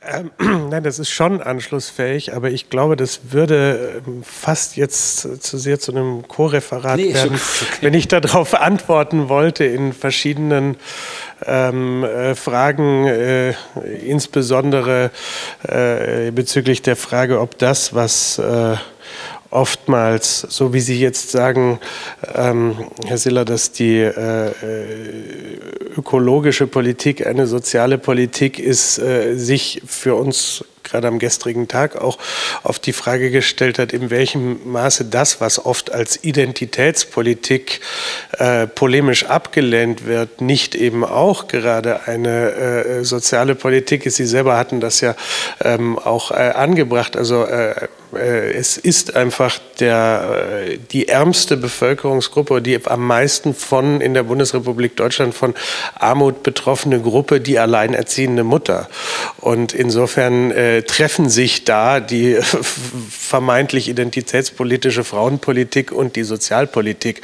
Und äh, wir haben auch ähm, etwas in Frage gestellt, wie weit das Konzept der weißen Arbeiterklasse überhaupt noch sinnvoll ist, als ob man sie davon trennen könnten, dass die jetzt Zuwandernden quasi einer ähm, homogenen äh, weißen Arbeiterklasse gegenüberstünden, in die sie sich jetzt nun integrieren müssen. Es hat ja mehrere Jahrzehnte der Migration bereits gegeben und diese weiße Arbeiterklasse, die existiert äh, bereits gar nicht mehr. Das heißt, die ist bereits auch schon gemischt und fragmentiert. Insofern gibt es, aber wie gesagt, ich möchte jetzt kein Co-Referat halten, insofern gibt es sehr viele. Anknüpfungspunkte, ja. Eins, zwei. Ja, herzlichen Dank ähm, erstmal an Peter für die für sozusagen diese philosophische ähm, Tour de France, auch die uns ähm, zur Debatte dann auch ähm, gebracht hat. Ich bin insbesondere dankbar für Ihr Stichwort der Kollaboration würde aber gerne anmerken, dass ich ein völlig unterschiedliches Verständnis davon habe. Sie haben es als historisch imprägnierten Begriff eingeführt. Ich würde sagen, das ist sozusagen die Radikalisierung des Prinzips der Kooperation, was man sehen kann bei Open Innovation Prozessen, Design Thinking und so weiter. Ähm, aber ich möchte gleichzeitig einen Versuch jetzt machen, das mal auf die Mühen der Ebene ein bisschen runter, äh, runterzuziehen. Also von Martin Kippenberger gibt es diesen äh, schönen Satz, Wahrheit ist Arbeit wo finden wir denn die Arbeit, die Werkstätten für diese von Ihnen angesprochenen Sehnsüchte nach Gesellschaft?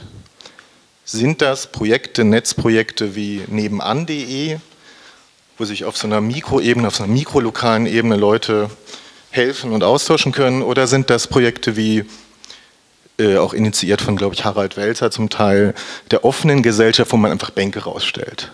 Und die radikal antidigital ist von der Grundhaltung, die also eigentlich die These vertritt, wenn man die Leute ins Gespräch miteinander bringt, was ja auch eine romantische Vorstellung ist, dann läuft die Sache auch irgendwie wieder.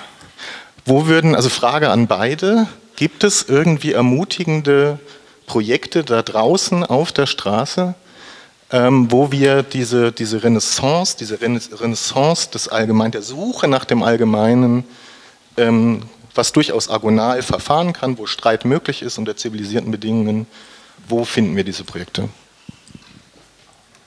Vielleicht sollten wir Sie noch dazu, dann haben wir ein bisschen Stoff.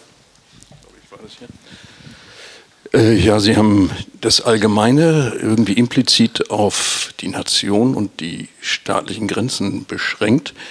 Nun erleben wir aber gerade, dass die Destruktion des Allgemeinen innergesellschaftlich durch die Destruktion internationaler Einbindungen, menschenrechtlicher Verbindlichkeiten, UN, äh, Flüchtlingspakt und ähnliche Dinge stattfindet. Das heißt, die Dialektik ist sozusagen global. Wer populistisch arbeitet, destruiert die internationalen Organisationen. Der Brexit als Ausstieg aus einer doch äh, auch emotional früher verbindenden Einheit äh, ja, führt in eine Regression des Vertrauten äh, zugunsten oder zu Ungunsten internationaler Verpflichtungen. Und da habe ich ein Problem damit, wenn man das Allgemeine sozusagen nur innerstaatlich definiert.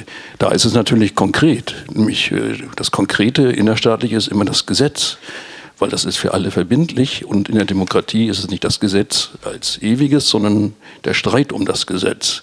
Deshalb war ja auch sagen, die sträubische Reaktion auf äh, die äh, Merkel-Entscheidung, hier wird Recht verletzt. Aber es gibt auch internationales Recht und nicht nur nationales. Und äh, die Rhetorik richtet sich gegen alles, was äh, sozusagen allgemeinmenschlich international verpflichtend ist. Und zwar sehr effektiv. Willst du zuerst? Ja. Also wir hatten, also Ehrlich gesagt, dieser Begriff der Kollaboration ist mir zwar sehr sympathisch, weil der irgendwie besser klingt als Kooperation, aber ich habe noch nicht ganz durchdrungen, was jetzt sozusagen der Clou ist. Wir hatten neulich mit Mark Terkesides eine Veranstaltung bei der Böll Stiftung, wo es um diesen Begriff äh, ging. Das war auch interessant, aber ich, ich bin im Moment jetzt nicht in der Lage, äh, zwischen Kooperation, das war ja mein Begriff, und Kollaboration. Ich, irgendwie, ich weiß gar nicht, warum ich da so an Udo Lindenberg die ganze Zeit denke, muss irgendwie kollaborat. Ich glaube, es gibt einen Song, wo er sagte, wir sind, wir sind kollaborat. Nee, Quatsch, Komplizen, so war Komplizen, das. Ja. Das ist eigentlich noch cooler, Komplizen. Ne? Hm. So. Aber, aber, aber, aber, aber so verstehe ich Jans Frage jetzt, egal wie man es nennt, also gesellschaftliche Kooperation. Und das, ähm, also da habe ich, das will ich vielleicht nochmal sagen, auch mh, mm, so ein bisschen ein Stachel, gerade auch in dieser grünen Debatte, weil das ist wahnsinnig populär, schon seit 20 Jahren zu sagen, äh, Politik, und das meint erstmal staatliche Politik und öffentliche Institutionen, Gesellschaft und irgendwie auch Wirtschaft, dieses Dreieck auf Augenhöhe. Also sozusagen eine Kollaboration von, von demokratischer Staatlichkeit, Zivilgesellschaft heißt es dann immer so schön, was ist eigentlich eine nicht zivile Gesellschaft, das würde ich auch gerne mal erklärt bekommen.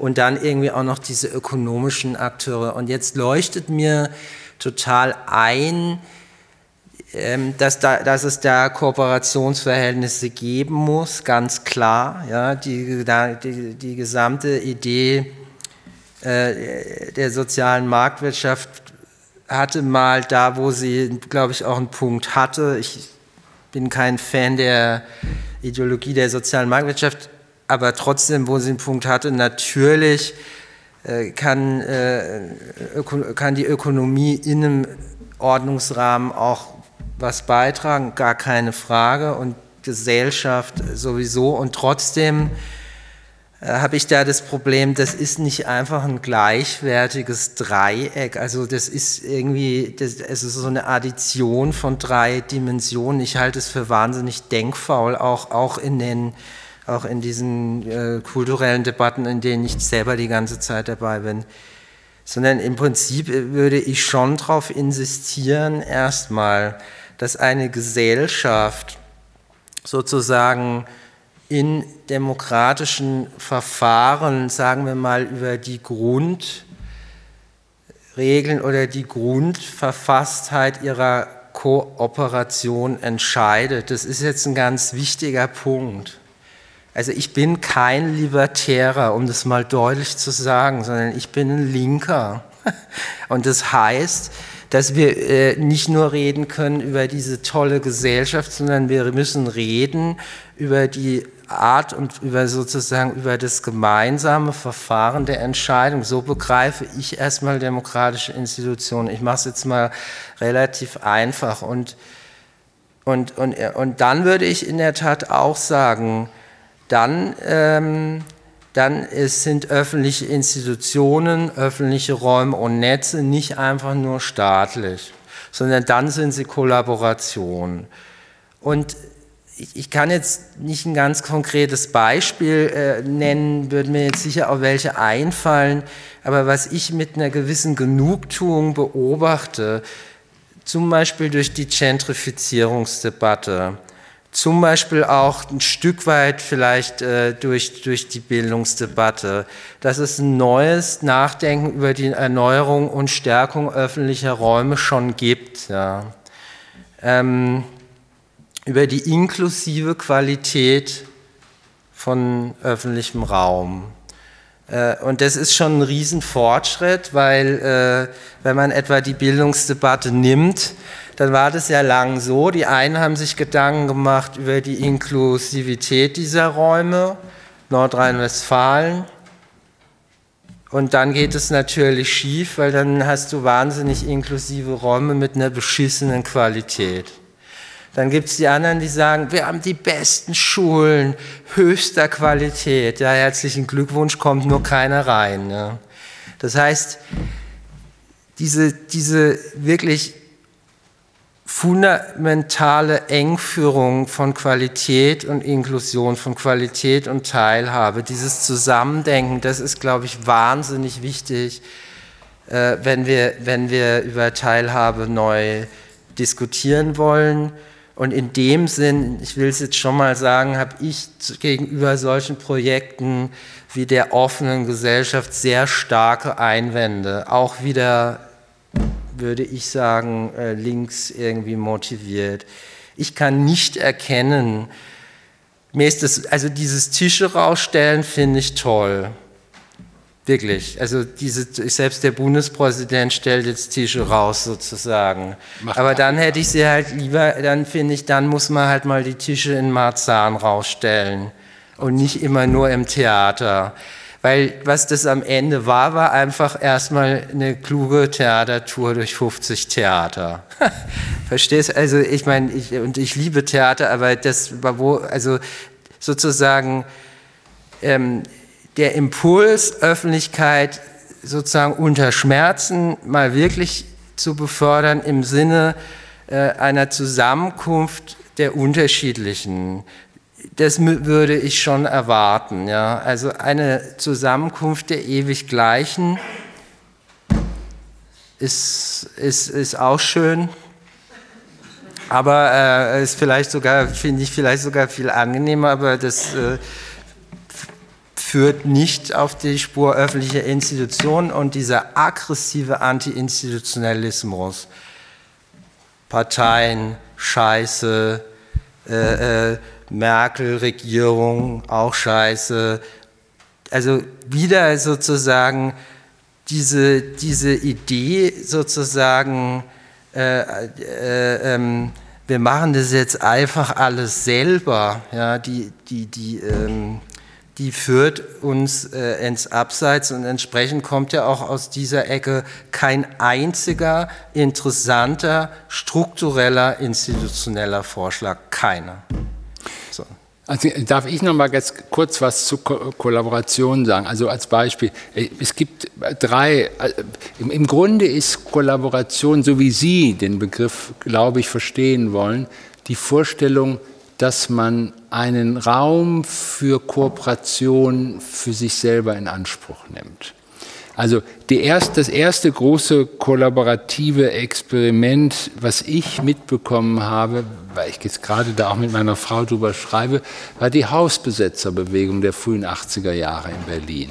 Die, die Inanspruchnahme eines leeren Hauses, was sozusagen offensichtlich aus welchen Gründen auch immer oft zu Spekulationen leer gelassen wird, um da ein Leben zu machen mit anderen und das auch in einer gewissen Opposition gegenüber einer gesellschaftlichen Gleichgültigkeit zu tun und damit Gesellschaft zu entdecken, in diesem Machen. Nicht quasi indem man Flugblätter schreibt, sondern indem man macht. Also nicht Politik der Annoncierung, sondern Politik als Praxis ist mhm. zu tun. Das ist Kollaboration, im Sinne der kritischen Kollaboration.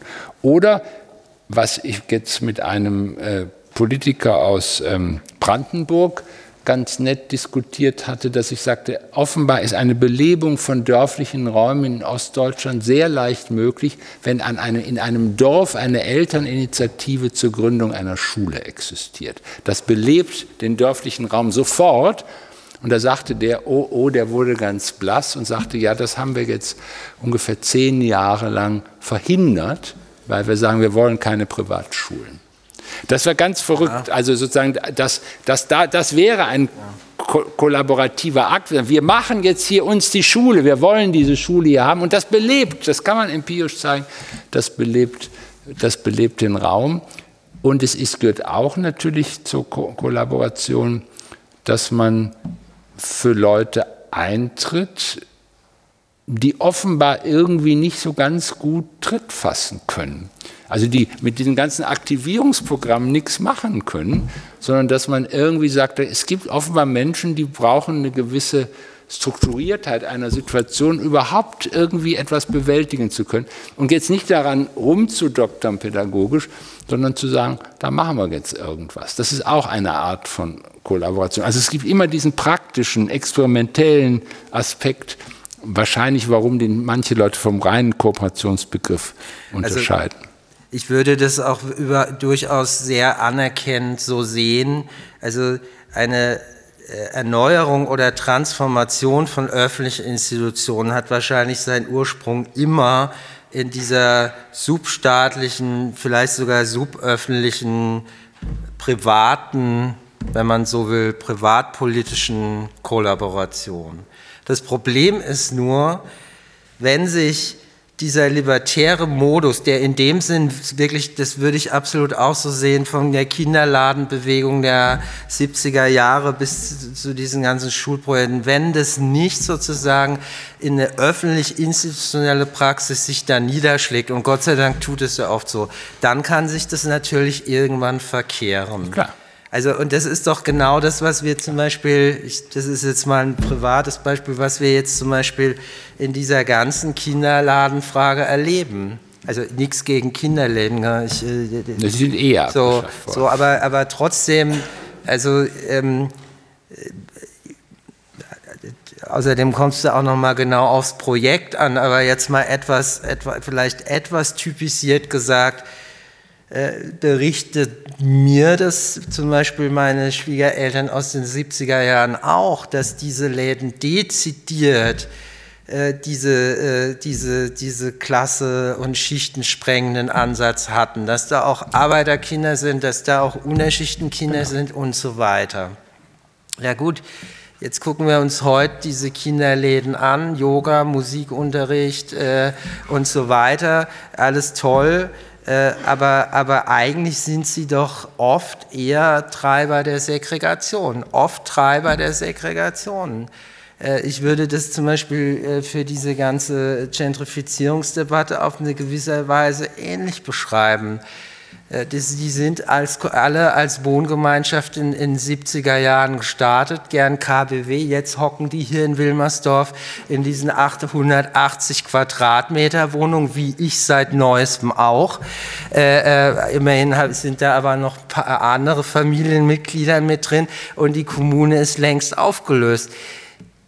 Das ist schon äh, so eine Dialektik dieser emanzipatorischen Bewegungen, dass sie am Ende nicht bei der forcierten Segregation landen. Ich sage es ja normal, ja. Und wenn man das nicht will, dann wäre es wahrscheinlich gut, seine Avantgarde-Erfahrungen in, in breitere öffentliche institutionelle Arrangements zu überführen. Ich sage es mal so, ja. Nur der öffentliche Raum in der Herstellung, im Akt der Herstellung, ist immer, hat immer mit einem Prozess des sich zur Disposition stellen ja, zu tun. Genau. Ja, aber das ist wichtig. Also du musst, also ich kenne das aus der Lehrerausbildung, weil ich da viel mit zu tun habe. Was wollen die ganzen äh, Lehrerinnen und Lehrer, vor allem die Frauen, wollen alle in Schulen gehen, was ich auch verstehen kann, wo es keine Disziplinprobleme gibt. Ne? Zum Beispiel. Ja, und dann weiß man genau, wer äh, sozusagen, wo die hinkommen, die nicht so fit sind. Ne? Genau. Und das ist Mist.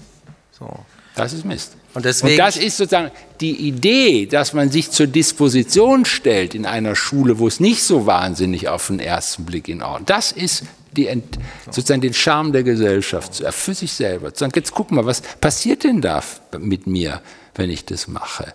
Was mache ich eigentlich an der Realschule, wo ich weiß, dass 30 Prozent äh, Abbrecher von Lehrlingsverhältnissen, also von Ausbildungsverhältnissen da sitzen? Was kann ich denen eigentlich erzählen? Und das ist ein interessanter Punkt. Was heißt das, was, was heißt das für mich? Wo bin ich da kollaborativ im Sinne, dass ich suche, nach einer Praktik suche, zu sagen, sag mal, wie können wir euch irgendwie noch halten oder müssen wir euch gehen lassen in die erweiterte Drogenökonomie oder wie Aber Heinz, das, das führt doch eigentlich auf eine ganz realpolitische Spur. Nämlich, dass man sagt, wir stärken die also wir fördern und unterstützen die öffentlichen Räume und Netze, die sich jetzt weder einfach nur durch eine ganz hohe Qualität auszeichnen, die brauchen wir auch, noch durch eine wahnsinnig hohe Inklusivität mit keiner Qualität, sondern die öffentlichen Räume, denen wirklich diese inklusive Qualität gelingt. Das heißt, wir gucken mal, ob hier wirklich in einer bestimmten Qualität Gesellschaft zusammenkommt oder nicht. Ich meine, das, das ist doch interessant, ja, weil nur so wird doch eigentlich ein Schuh draus, ja. Ja, es ist aber, ich will nicht da ewig drum herum reden, also es ist nur eine wahnsinnig politische Frage, weil die avancierten Pädagogen mittlerweile die Idee haben, wir machen ein Screening bei jedem Schulanfänger definieren einen Förderungsbedarf als Anrecht und dann bauen wir spezielle Gruppen, die diesen Förderungsbedarf als Anrecht ähm, befriedigen. Und, und, da sträubt ja, sich mir nee, von einem Verständnis von Kollaboration und Herstellung von Gesellschaft die, die Haare. Und das, sind aber, das ist aber die avancierte Position. So sei es in Kanada, so sei es in Singapur. Und die hätten so tolle Bildungserfolge. Das ist die Logik. Mit der naja, Kanada ist nicht so schlecht. Da ist halt die Frage, ob diese Förderung Singapur noch auf schlecht. einen gemeinsamen öffentlichen Raum abzielt oder nicht. Aber deine Lehrerin, weil du das Beispiel gebracht hast, würde ja tatsächlich wahrscheinlich ihren Enthusiasmus wesentlich stärker reingeben, wenn sie wüsste, ich gehe äh, sozusagen, ich, ich, ich gehe jetzt an einen Ort, in dem diese Anstrengung auch honoriert wird. Das ist richtig. Und zwar genau diese Anstrengung sozusagen jetzt einer qualitativen Bildung mit einem inklusiven Anspruch. Nicht das eine und nicht das andere, sondern genau das zusammen. Ja. So. Es bleibt noch die Frage, ob das Recht die Politik stranguliert ja. oder ob wir äh, sozusagen manchmal auch Politik, also auch Politik, die emanzipatorischen Charakter hat. Also du hast das Argument von, von ähm, Christoph Menke schon gesagt. Äh, wo ist der Punkt der, des sich Emanzipierens von Politik im Sinne einer emanzipativen Ausrichtung? Oder nicht, das war ja Ihr Punkt. Was ist, wie ist das Verhältnis von Recht und Politik in global, nationalen und globalen Räumen zu denken? Naja. Nee, gut, aber ich habe es jetzt, ich weiß. Mehr die institutionelle Ebene. Bitte?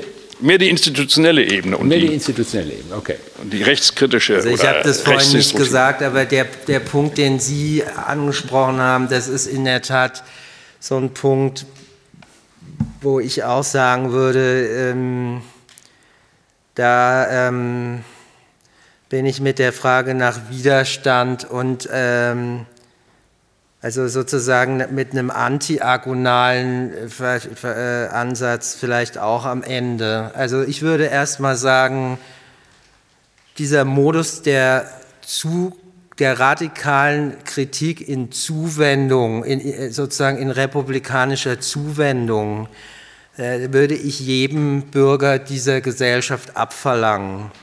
Und jetzt kommen Sie zurecht und sagen, naja, was ist eigentlich mit all den Betroffenen, die gar keine Bürger sind?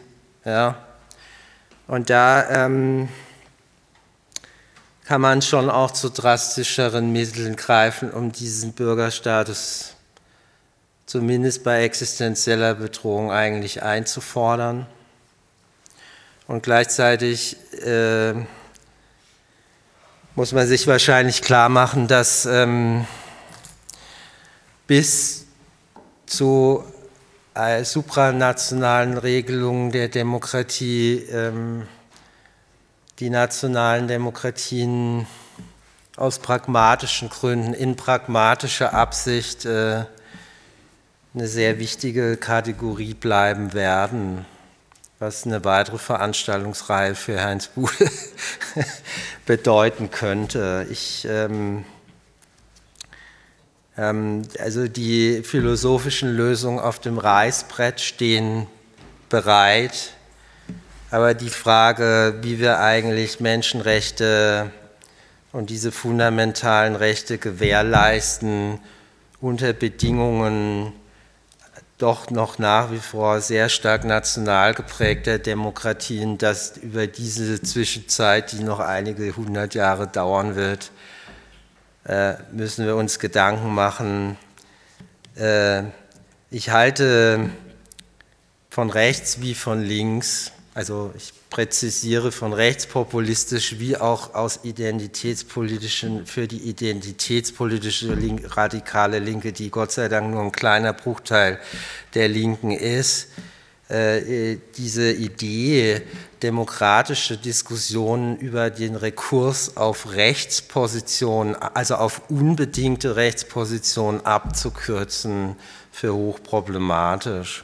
Und zwar, nicht, und zwar gar nicht unbedingt deshalb, weil dieser Hinweis auf unbedingte Rechtspositionen falsch sein muss, sondern eher deshalb, weil mir das auch eine ganz und gar kontraproduktive Strategie erscheint, um eine gesellschaftliche Mehrheit für diese Rechtsposition zu erkämpfen. Also im Klartext, ich hatte diese Fantasie auch, ja, wenn wir das alles ins Grundgesetz reinschreiben, dann haben doch die Nazis gar keine Chance, weil es ist ja verboten. Ja. Ja, ich meine, liebe Leute, ja. Äh, also entweder die Gesellschaft eignet sich diese Rechte gemeinsam an oder es wird nie zu diesen Rechten kommen. Ja. Und zwar auch nicht, da kann man das Karlsruhe so viel anrufen, wie man will, ganz im Gegenteil. Und es ist ja interessant, dass, äh, äh dass, dass, dass äh, Rechtspopulisten wie Trump äh, über die Mehrheitsverhältnisse äh, im, im, im, Kongress und im Senat vielleicht relativ gnädig reinschauen, solange äh, die Rechtsposition im Verfassungsgericht äh, stimmt. Und ähm, das kann ja für uns als Republikaner keine Idee sein, oder? Ich könnte jetzt mit Hermann Heller schließen, der eine interessante Faschismustheorie entwickelt hat, die, die etwa so geht, das Allgemeine braucht immer eine organische Dimension. Es hat auch irgendetwas affektiv Zusammenfügendes und es braucht immer eine rationale Dimension des Auseinanderlegens im Sinne von Theorie individueller Anrechte. Und seine Position gegen Faschismus war eine Neuverbindung des Organischen und des Rationalen. Das ist immer noch ein sehr lesenswertes Buch. Also er würde heute sagen, wenn wir das Organische zugunsten des Rationalen austreiben, gewinnen wir keine Allgemeinheit und wir gewinnen aber auch keine Allgemeinheit, wenn wir, das, äh, wenn wir sozusagen das, ähm, de, dem Rationalen, äh, dem Organischen gar keinen Raum mehr geben würden. Und das ist immer noch ein interessanter Punkt, denn das, glaube ich, ist der Kern des Problems. Wann bin ich eigentlich bereit, Mehrheiten zu akzeptieren? Wann bin ich eigentlich bereit? Wann bin ich mehrheitsbereit? Das ist ja eine interessante Frage. Wie muss das Allgemeine verfasst sein, damit ich bereit bin, Mehrheiten in Gesellschaft zu akzeptieren? Es gibt offenbar eine schwindende Bereitschaft, Mehrheiten zu akzeptieren. Und es gibt sogar, äh, und äh, du hast es kurz immer wieder darauf hingewiesen, es gibt eine klare identitätspolitische Position, die sagt, wir können auch auf Mehrheiten verzichten. Und wir suchen gar nicht nach Mehrheiten. Und das ist, glaube ich, von rechts wie von links eine schwierige Situation, in der wir stehen. Und wir beide sind uns, glaube ich, einig, ist, es gibt keinen anderen Weg, als den Mehrheiten zu gewinnen in Gesellschaften unserer Art. Ich würde sagen, das muss man freundlich tun, freudig tun und ähm, immer auch im Bewusstsein, dass es die Mehrheit abhängig Beschäftigter sind in unserer Gesellschaft deren Rechtsposition gestärkt werden muss, auch unter ökologischen Gesichtspunkten. Ich freue mich, dass Sie da waren. Es war heute ein bisschen kalt draußen und wir sind noch dankbarer, dass Sie den Weg hierher gefunden haben. Die, der, der letzte, die letzte ähm, Veranstaltung dieser Reihe wird sich nochmal mit einem ganz anderen Begriff befassen, dem wir ein großes Goodbye sagen wollen, nämlich den Begriff des Proletariats. Ich danke Ihnen sehr